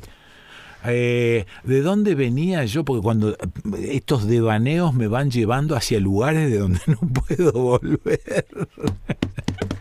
María Cristina Migone Benfield, ¿estás ahí? Aquí estoy, Quique. Hola, hola, buen día para vos. Bueno, ¿Cómo estás? estás cerca de Londres, como digo siempre. Sí, sí, sí, Bueno. estoy cerca de Londres. Muy bien. ¿Y qué, eh, en qué anduviste en estos días que no te veo, que no te hablo? Y a ver, mira, en, en, en- siempre hablamos de arte y- Sí. y, pensé que podíamos ir un poco hacia atrás en el tiempo. Hemos estado hablando de- del arte del 1800 más o menos, Sí. grosso modo, en Sí. España y con los daneses y, Mm, y bueno, pero pensé podíamos recapitular, digamos, y hablar de Van Eyck, Ajá. que fue, estamos en Holanda, hablando Sí. de lo que hoy es Holanda, Sí. y que fue el primero, o a menos se, se le atribuye, como, como en los registros, como el primero en usar óleo. Ah, y a ver si yo lo, lo recuerdo. Es ese que hace como, por ejemplo, agarra y hace una aldea con un montón de personajes, con gente que va con suecos caminando de un lado para otro, baldecitos, otro que está haciendo otra cosa. ¿Este es? Y puede ser, es uno de ellos. No, no, no debe ser, porque te- estás dándome el gusto.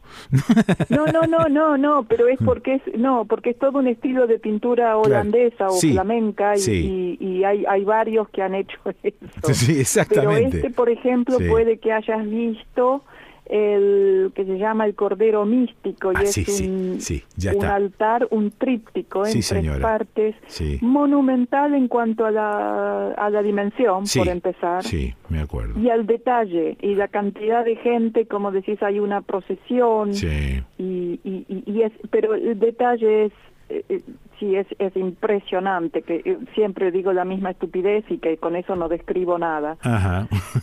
Pero- no, no, pero hay algo que, es no, pero en esos pintores hay algo que llama mucho la atención, que hacen muchos personajes, pero cada personaje con su cara, con su gesto, es una persona, no es un dibujo, no es una pintura, está haciendo un personaje, es como, está, como haciendo, un- es- está tomando una fotografía. sí. Exactamente, eso es lo que hacían estos desgraciados. Cada uno de ellos, sí, es verdad. Sí, incluso ves en una multitud Sí. las caras por arriba, como como quien dice, eh, los eh, después los los trajes, o sea, el, el- Sí. el cuerpo, bueno, la ropa que se va mezclando, así sí. se va superponiendo, pero cuando llegas a los pies hay una correspondencia exacta y es, Sí, como decís, es una fotografía, Sí, es aunque sea una multitud. Sí, sí. Y aparte, bueno, era imposible para esos pintores, primero, tener una foto, no la tenían. Y segundo, No. decirle a toda esa multitud que se quede quieta que voy, que voy a pintar. Es decir, mientras, cual. mientras iba pintando, tenía que ir imaginando y creando el personaje. Sí, sí. Claro, era todo un invento. y creando el movimiento Mm. o- sí sí sí sí sí no es Qué pintura esa, ¿eh? impactante. Y este y de Van Eyck, bueno, que, que empezó con, con ah, a usar óleo Sí. y a usar no muy diestramente al principio la perspectiva, porque la perspectiva es algo que se desarrolló en Italia. Ajá. Con Brunelleschi, con su construcción de, del, del Duomo de Florencia, Sí. y Masaccio, que era otro, de- eh, otro artista muy consumado, que murió muy joven Sí. en Italia, y, y fue el primero también, bueno, así entre comillas, según los, los registros, en usar eh, perspectiva en la pintura. Brunelleschi Claro, la había claro. la Usaban- usaban a lo- través de la arquitectura. Se usaban el punto, el la pintura. punto de fuga.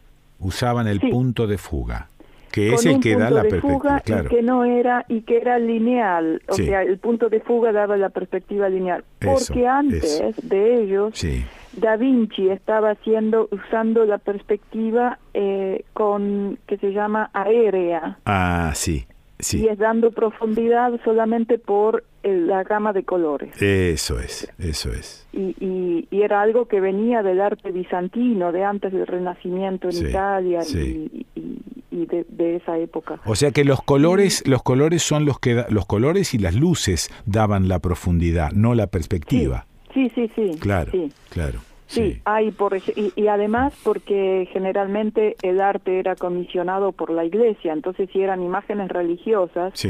iban a estar colgadas muy muy altas Mm, eh, en, en una iglesia Sí. y, y además de muy altas eh, las iglesias son generalmente oscuras. claro. Entonces tenían que eh, eh, contemplar, tener eso en mente. Sí, y hay, por ejemplo, en la National Gallery de Londres tenemos una de las eh, vírgenes eh, de María con eh, Jesús, bueno, el, el- el- el niño, y, y Juan Bautista, Ajá. también chiquito, Sí, como niño, sí. en- entre unas rocas. Y cuando lo miras de, de- de lejos es perfecto. Claro. Y cuando lo miras de cerca, los, los nenes, por ejemplo, tienen la cara que es marrón, directamente marrón, Sí, sí. pero que funciona Perfectamente a, distancia, claro. Ok. a distancia. Bueno, volvé a Van, Van Hick. Sí, sí, sí, a Van Eyck, no confundir con Van Dyck. No, no, claro, claro. Bueno. Sí. Y Van Van, Eyck, Eyck. te iba a hablar de, en particular de una pintura que se llama El matrimonio Arnolfini. Ajá. Es una pintura, es, un, es una pareja, ella está vestida con un vestido verde, levantándoselo a la altura del vientre, que es la, la eterna pregunta en la historia del arte, ¿estaba embarazada o no estaba embarazada? Bueno, parece que no, que no estaba, se recogía el vestido porque era muy muy largo y bueno, está ahí como posando para la foto. ¿Y está parada Pero o es sentada? ¿Está parada de- o sentada? Pa- parada, los Ah, dos están parados. Sí, sí. Y, y es una pintura muy decisiva en la historia de- de- del arte por, bueno, por empezar el uso de pigmentos, como te digo, el uso de óleos. Sí. Pero además hay un, entre medio de la pareja, al fondo, hay un espejo redondo. Ah, mira.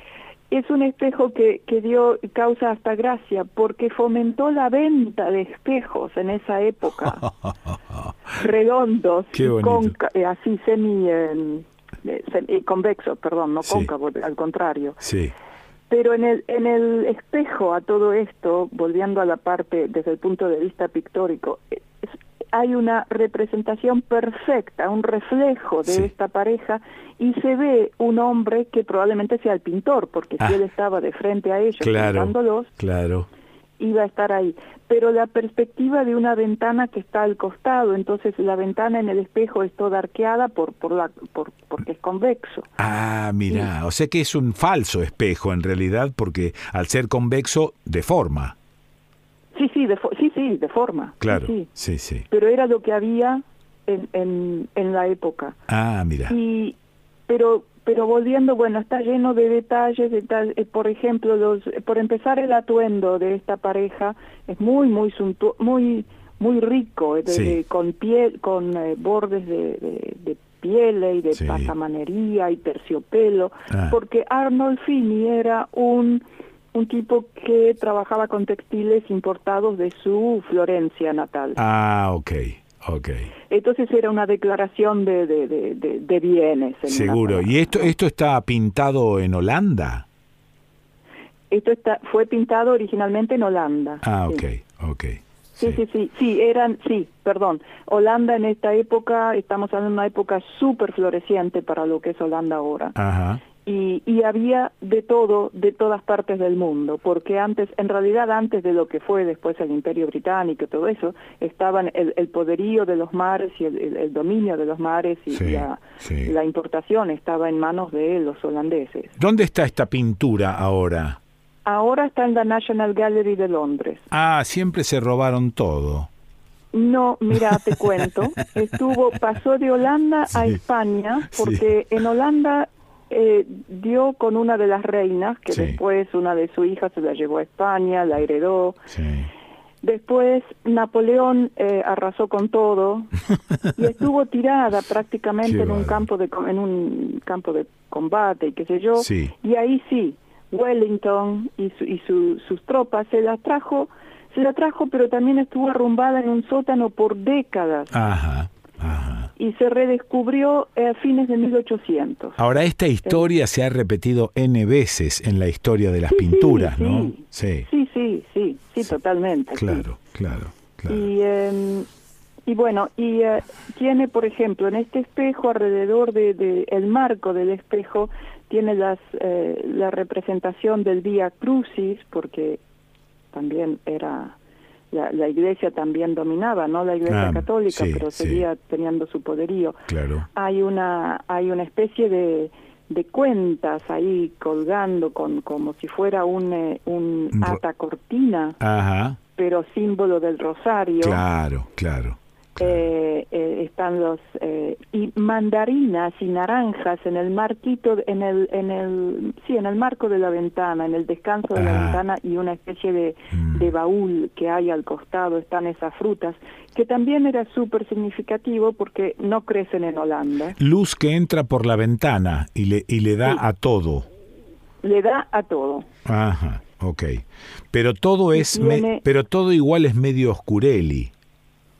Y es un interior, Claro. pensá que es, es, es un país nórdico, Sí, y sí. es medio oscurecido. Claro, me estoy imaginando. Pero las frutas, los cítricos, eso era también demostrando que este Arnolfine tenía dinero para importar todo lo que se le diera la gana. Fruta que en Holanda en esa época Seguro. era muy, muy exótica. Qué bueno, qué bueno, qué bueno. Eh, la ventana tiene en, arriba, en, en- los eh, lo que sería casi, bueno, no una claraboya porque no abre, pero es un es un panel de arriba, Sí. es vidrio eh, de Florencia, que son es es un vidrio escarchado en, en eh, redondeles, por ejemplo. Ok, sí.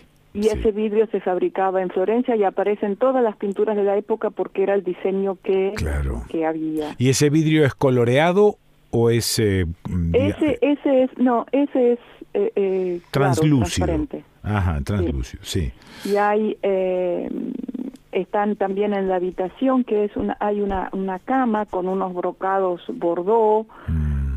porque también era la moda, eh, parece que la, la sala de recepción en esa época había eh, eh, había un- una cama, aunque no, no, no- Sí. nadie se Sí, sí, sí. llegabas y te acostabas un rato. Un rato te tirabas No. ahí de cansancio. Te Che, tirabas ahí de Sí, cansado. este, y em, no, te iba a preguntar, supongo que el pintor en realidad lo que hacía primero era una especie de boceto y después se iba a pintar a otra parte, no tenía la Al gente. estudio, sí. Claro, no tenía la gente ahí. No, sac- no, parada por secula seculorum, no, no, no. sacaba como una especie de boceto general y Sí. después se iba a pintar a su estudio. Ah, exactamente. Claro, claro. Eh, lo firmó, lo firmó en, en, en la pintura está escrito su nombre, dice aquí estuvo Jan van Eyck. Ajá, Van Eyck. Eh, hay, eh, bueno, todos los detalles en la cama, hay labrado un, un- una especie de ángel venciendo al diablo. Sí, sí. Eh, bueno, Si vaya, vaya a saber qué cosas el pintor agregaba después a su arbitrio para completar esa pintura, porque en realidad no tenía que sacar una fotografía, no. era una pintura, sí sí, pero pero sin duda lo agregó él a su arbitrio, pero pero manteniendo eh, fidelidad a que no, representara a la absoluta, familia. absolutamente, Absolutamente. porque hay una, No una duda. alfombra también muy muy Sí. rica que probablemente venía del Medio Oriente vía Sí. Venecia Mm. hasta Holanda. Sí. Eh, las pantuflas o una especie de sandalia de la mujer son de satén porque ella Ah, o terciopelo porque Claro. ella típica eh, mm, mm, ama de casa ya estaba dentro mientras que los los suecos de él son unos suecos rústicos de madera porque Sí. él es el hombre que sale a hacer sus sus sus negocios. Decime una cosa, luego de esta descripción pormenorizada hecha a través de una radio, a través de la palabra, ¿cómo cuernos hace alguien que quiera ver esta pintura? ¿Qué busca en internet? Y el nombre de él, eh, Jan eh, Han, Sí. J-A-N, Sí, Jan. Van, lo mismo, Eh, cor- V-A-N. V corta A-N. sí, B corta A-N, Sí, y Ike con I, eh, perdón, perdón, perdón, E de Ernesto, Y, sí, C, sí. K. K. Ah, ahí está. Bueno. No, digo porque Pero, después... eh, eh, te, va, te va a llevar lo, lo que eh, el, el motivo por el cual se ancla en esta en esta pintura es Sí. por la por la influencia del espejo. Hay eh, Ah, ok. que sigue apareciendo en una pintura tras otra, incluso, Sí. perdón, te estoy robando tiempo. No, dale, en dale.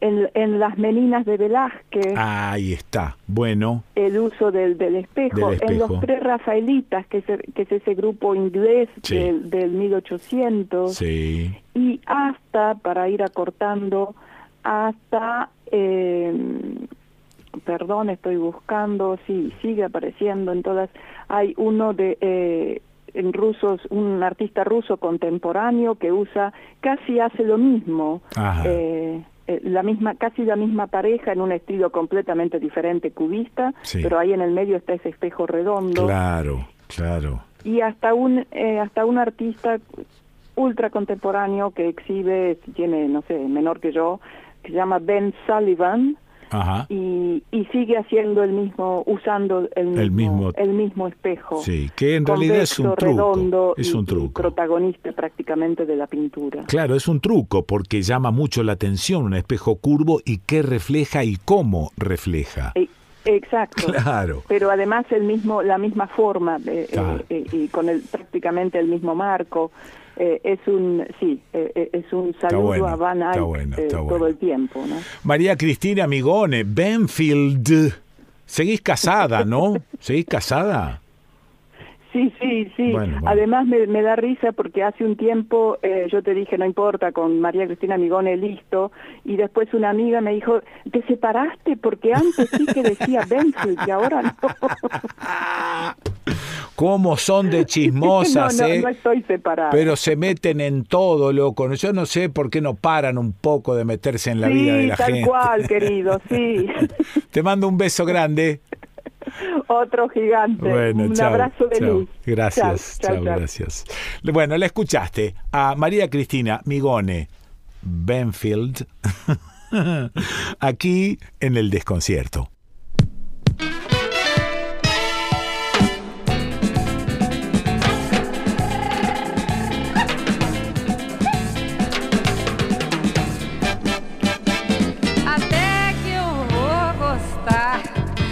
De repente combinar da gente se cruzar, ora, veja só, pois é, pode apostar.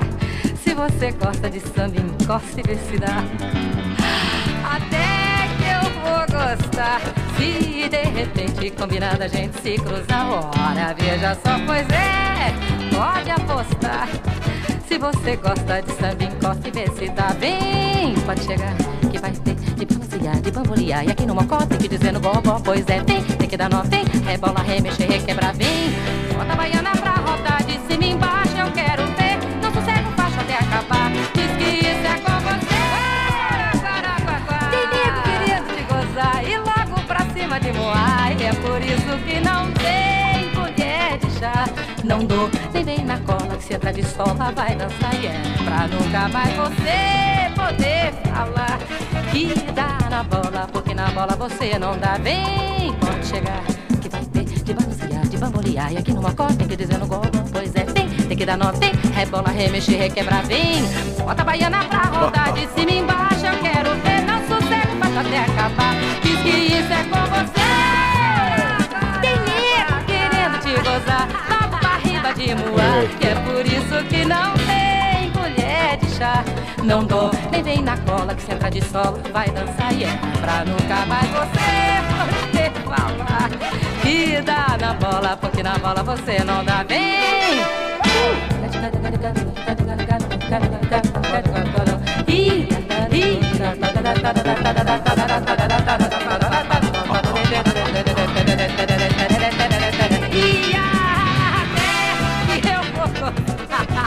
E de repente combina da gente se cruzar. Pois é. Ora, veja só, pois é, pode apostar. Se você gosta de samba, encosta e dá, viu? Ui. Ai.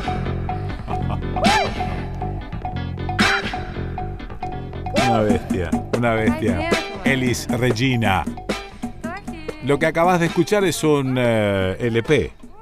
Sí, no es una grabación que tenga yo en un MP3. Lo que acabas de escuchar es un vinilo. En un estado impecable. Es raro porque tengo miles de vinilos, pero están casi todos hechos pelota. Este está impecable. Caí adentro. Elis Regina. Fa, fa, fa, fa, fa, fa, fa. Hola, Kikito, te estamos llamando. No, no, no, mandando mail, tuiteando. Queremos jugar. Fa, fa, fa, fa, fa, fa, fa. A ver, más oyentes que escribieron al desconcierto de quiquepesoa.gmail.com o al facebook al Instagram. Silvia Barbieri, me encanta el desconcierto, no siempre te escucho en el horario, me gusta estar atenta mientras cocino. Estel Estrella, Andreu Ortiz, vivo en Rosario, te escucho los domingos. Me gustó mucho la apertura del programa anterior, es una mirada amplia que corre las ideas hacia una observación positiva y crítica orientada a superar nuestros históricos, humanos y repetitivos errores. Soy de los tiempos del Cine Club, en el que participé y no pude evitar desarrollar conciencia a partir de allí. Bueno, te recuerdo del bar de la Flor, el jazz, estuve en San Marcos y no me animé a acercarme a saludarte. Si después de todo esto voy, prometo acercarme para mi beneficio y no pretendo que para el tuyo, solo que los que pensamos tenemos como un imán que nos acerca. Abrazo, dice Estrella Andreu Ortiz. Voy Bruzzone, abrazos desde Quebrada de la Luna, resurgiendo de las cenizas. Mónica Altamirano, te escucho desde chica y vivís en mi lugar en el mundo. Profesor Daniel López, hola, profe, hablas de Dualde. Recuerdo que el año pasado uno de tus columnistas dijo que Dualde está gaga. Juá, juá. Eh, Silvano Díaz, Dualde fuma abajo del agua, por algo dice lo que dice.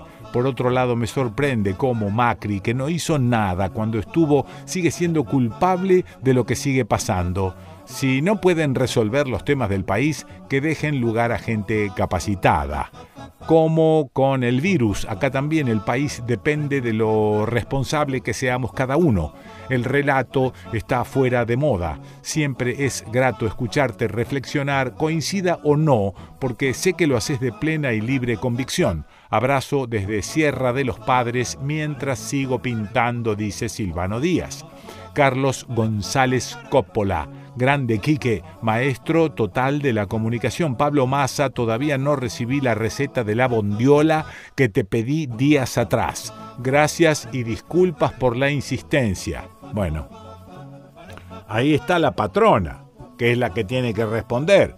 Escribir la receta y yo después te la paso. Pero viste cómo son las patronas.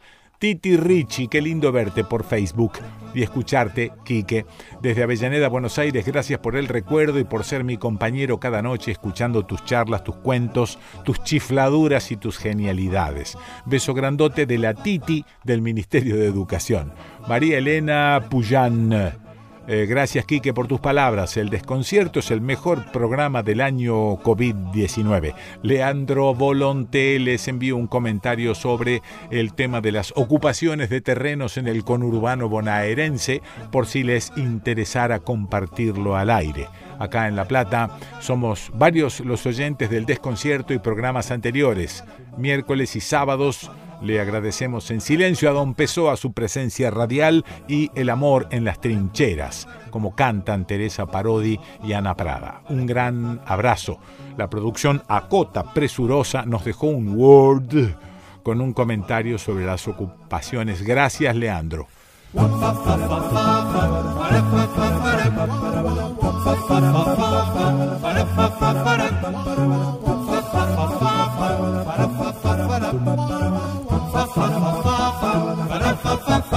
Y ahora, ¿qué sigue?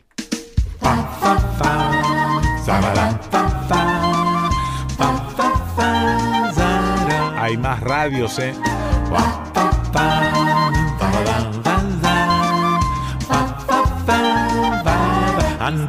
Fíjate, en la provincia de Córdoba, en San Pedro, tras la Sierra, Radio Sierras Come Chingones, FM 107.9 en Mina Clavero, Radio Tinku, FM 107.9 en Inriville Signos, FM 107.5.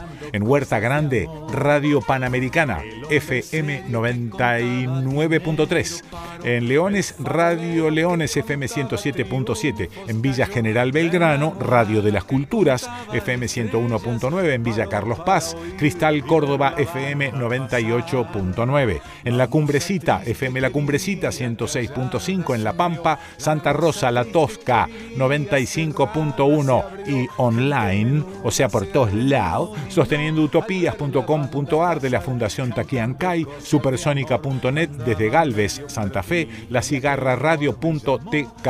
Quiero FM Online desde San Francisco, Córdoba, fmexcalibur.com, artemaxradio.webs.com, radiospica.com.ar desde Bariloche, swingradio.com, radiofónica play en fonicanus.com desde Castelar, la bocina radio.com, la difusora radio.com desde Urdinarraina, Entre Ríos, radiocaricias al corazón.com.ar desde Rosario, radio guion la guion jauría.webnode.es, radiorueda.com desde Eslovaquia, laclaseradio.com, radiodomox.wordpress.com desde Caballito y red.com.ar desde la ciudad de Buenos Aires, Uritorquidas con K, uritorquidas.com barra radio guion Uritorquidas en Capilla del Monte. Y hay más, hay una culeada de radio que yo no te puedo Y cada cual con su canto, en cada canto un dolor.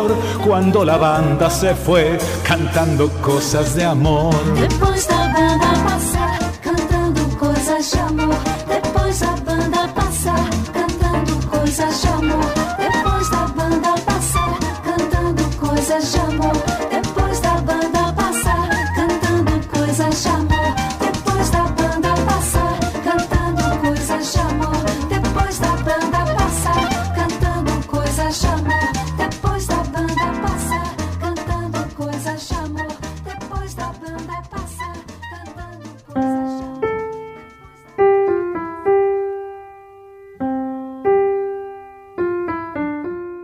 Ahora, los cuentos de Pancho.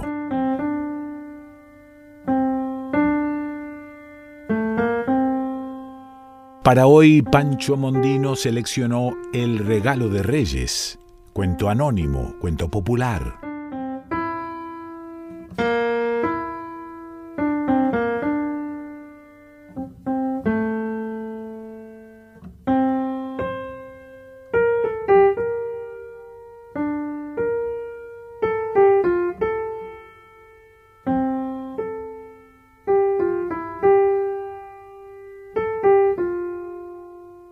Eran unos niños muy, muy pobres que en la víspera del Día de Reyes iban caminando por un monte y como era invierno enseguida se hizo de noche, pero los pobrecitos seguían andando. Entonces se encontraron con una señora que les dijo ¿A dónde vais tan de noche que está helando? ¿No os dais cuenta de que os vais a morir de frío? Y los niños contestaron, vamos a esperar a los reyes, a ver si nos dan nuestro regalo. Y la señora del bosque, que era muy hermosa, les dijo, ¿Y qué necesidad teníais de alejaros tanto de vuestra casa? Para esperar a los reyes solo habéis de poner vuestros zapatitos en el balcón y después acostaros tranquilamente en vuestras camitas. A lo que los niños contestaron, es que nosotros no tenemos zapatos, y en nuestra casa no hay balcón, y no tenemos camita sino un montón de paja. Además, el año pasado pusimos nuestras alpargatas en la ventana, pero se ve que los reyes no las vieron porque no nos dejaron nada. Así que la señora del bosque se sentó en un tronco que había en el suelo y miró a los pequeños, que la contemplaban ateridos sin saber qué hacer. Y ella les preguntó que si querían llevar una carta a un palacio, y los niños le dijeron que sí, que se la llevarían. Entonces ella buscó en una bolsa que llevaba colgada de la cintura y sacó un gran sobre sellado que contenía la carta. Pues esta es la carta, dijo, y se las dio.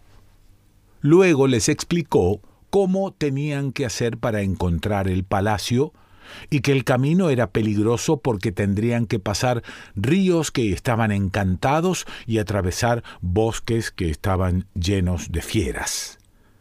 Los ríos los pasaréis poniéndoos de pie en la carta y la misma carta os llevará a la otra orilla. Y para atravesar los bosques, tomad todos estos pedazos de carne que os doy y cuando os encontréis con alguna fiera, echadle un pedazo que os dejará pasar. Y en la puerta del palacio encontraréis una culebra. Pero no tengáis miedo echadle este panecillo que os doy y no os hará nada. Y los pobrecitos guardaron la carta, la carne y el pan y se despidieron de la señora del bosque. Con que siguieron su camino, y al poco rato llegaron a un río de leche, después a un río de miel, después a un río de vino, después a un río de aceite y después a un río de vinagre. Todos los ríos eran muy anchos y ellos eran tan pequeños que les dio miedo no poder cruzarlos, pero hicieron como ella les dijo. Echaron la carta al río, se subieron encima de ella y la carta los condujo siempre a la otra orilla. Cuando terminaron de cruzar los ríos, empezaron a encontrar bosques y bosques, a cual más frondoso y oscuro, donde les salían fieras que parecía que los iban a devorar. Unas veces eran lobos, otras tigres, otras leones, todos prestos a devorarlos, pero en cuanto les echaban uno de los pedazos de carne que la señora del bosque les había dado, las fieras los atrapaban con sus bocas y desaparecían en lo hondo del bosque, dejándolos continuar su camino hasta que por fin, cuando ya había caído la noche, vieron a lo lejos el palacio y corrieron hacia él. Pero delante del palacio había una enorme culebra negra que apenas los vio se levantó sobre su cola amenazando con comérselos vivos con su inmensa boca. Pero los niños le echaron el panecillo y la culebra no les hizo nada y los dejó pasar.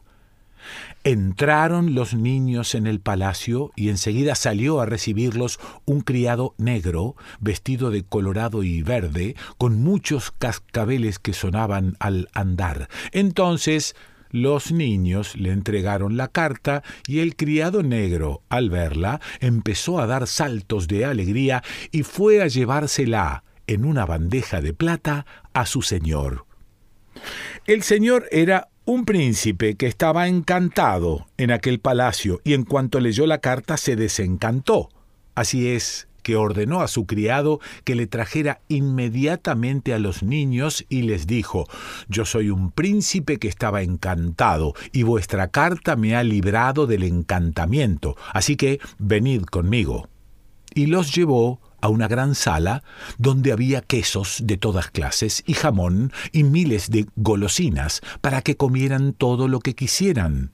Después los llevó a otra sala y en esta había huevo hilado, yemas de coco, peladillas, pasteles de muchas clases y miles de confituras más para que comieran lo que quisieran y después los llevó a otra sala donde había caballos de cartón, escopetas, sables, aros, muñecas, tambores y miles de juguetes más para que eligieran los que quisieran. Y después de todo eso y de besarlos y abrazarlos, les dijo, ¿veis este palacio y estos jardines y estos coches con sus caballos?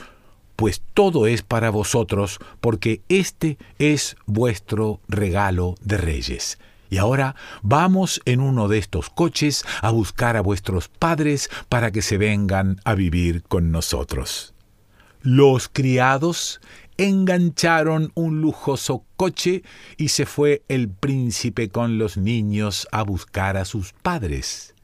Y ya todo el camino era una carretera muy ancha y muy bien cuidada, y los ríos y los bosques y las fieras habían desaparecido.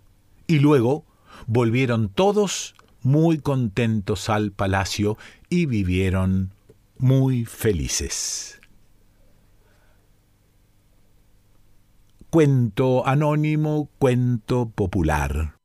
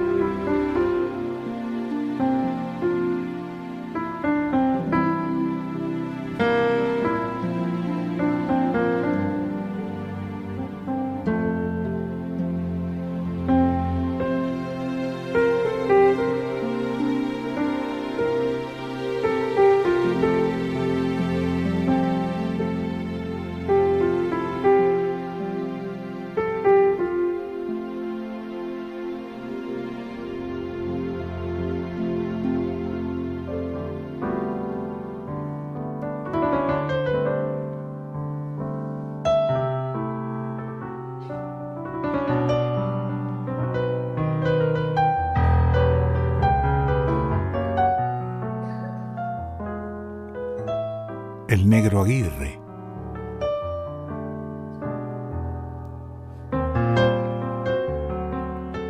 La mirada del Fandermole. Escucha, escucha.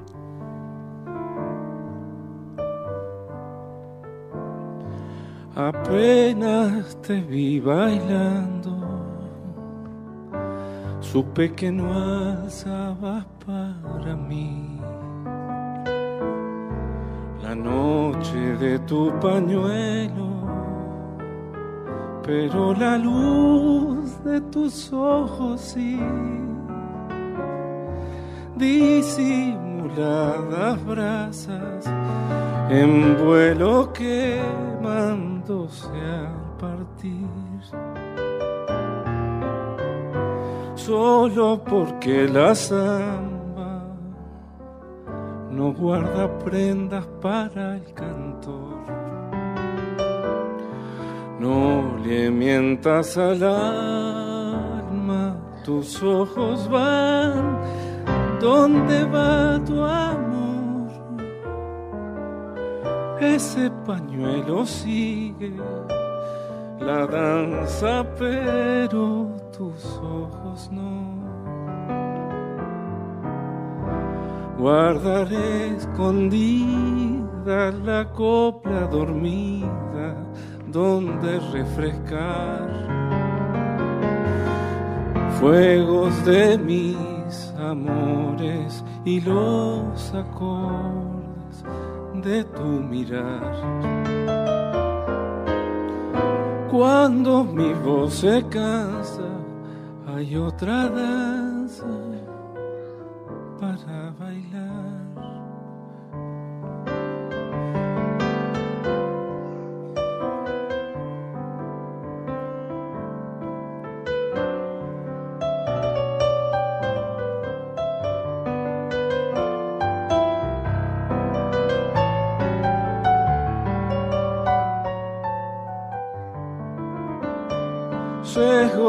tu mirada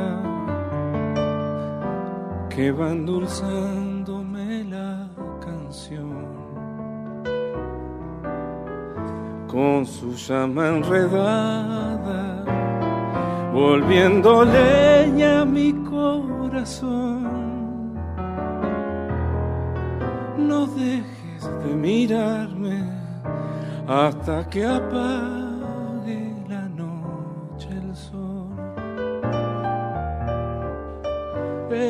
pliegues del aire.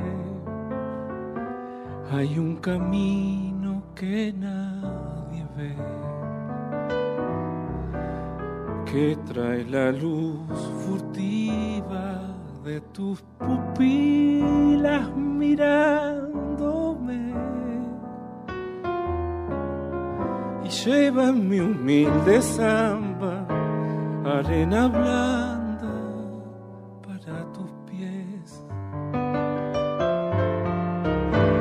Guardaré escondida la copla dormida donde refrescar fuegos de mis amores y los ardores de tu mirar. Cuando mi voz se cansa, hay otra danza para bailar.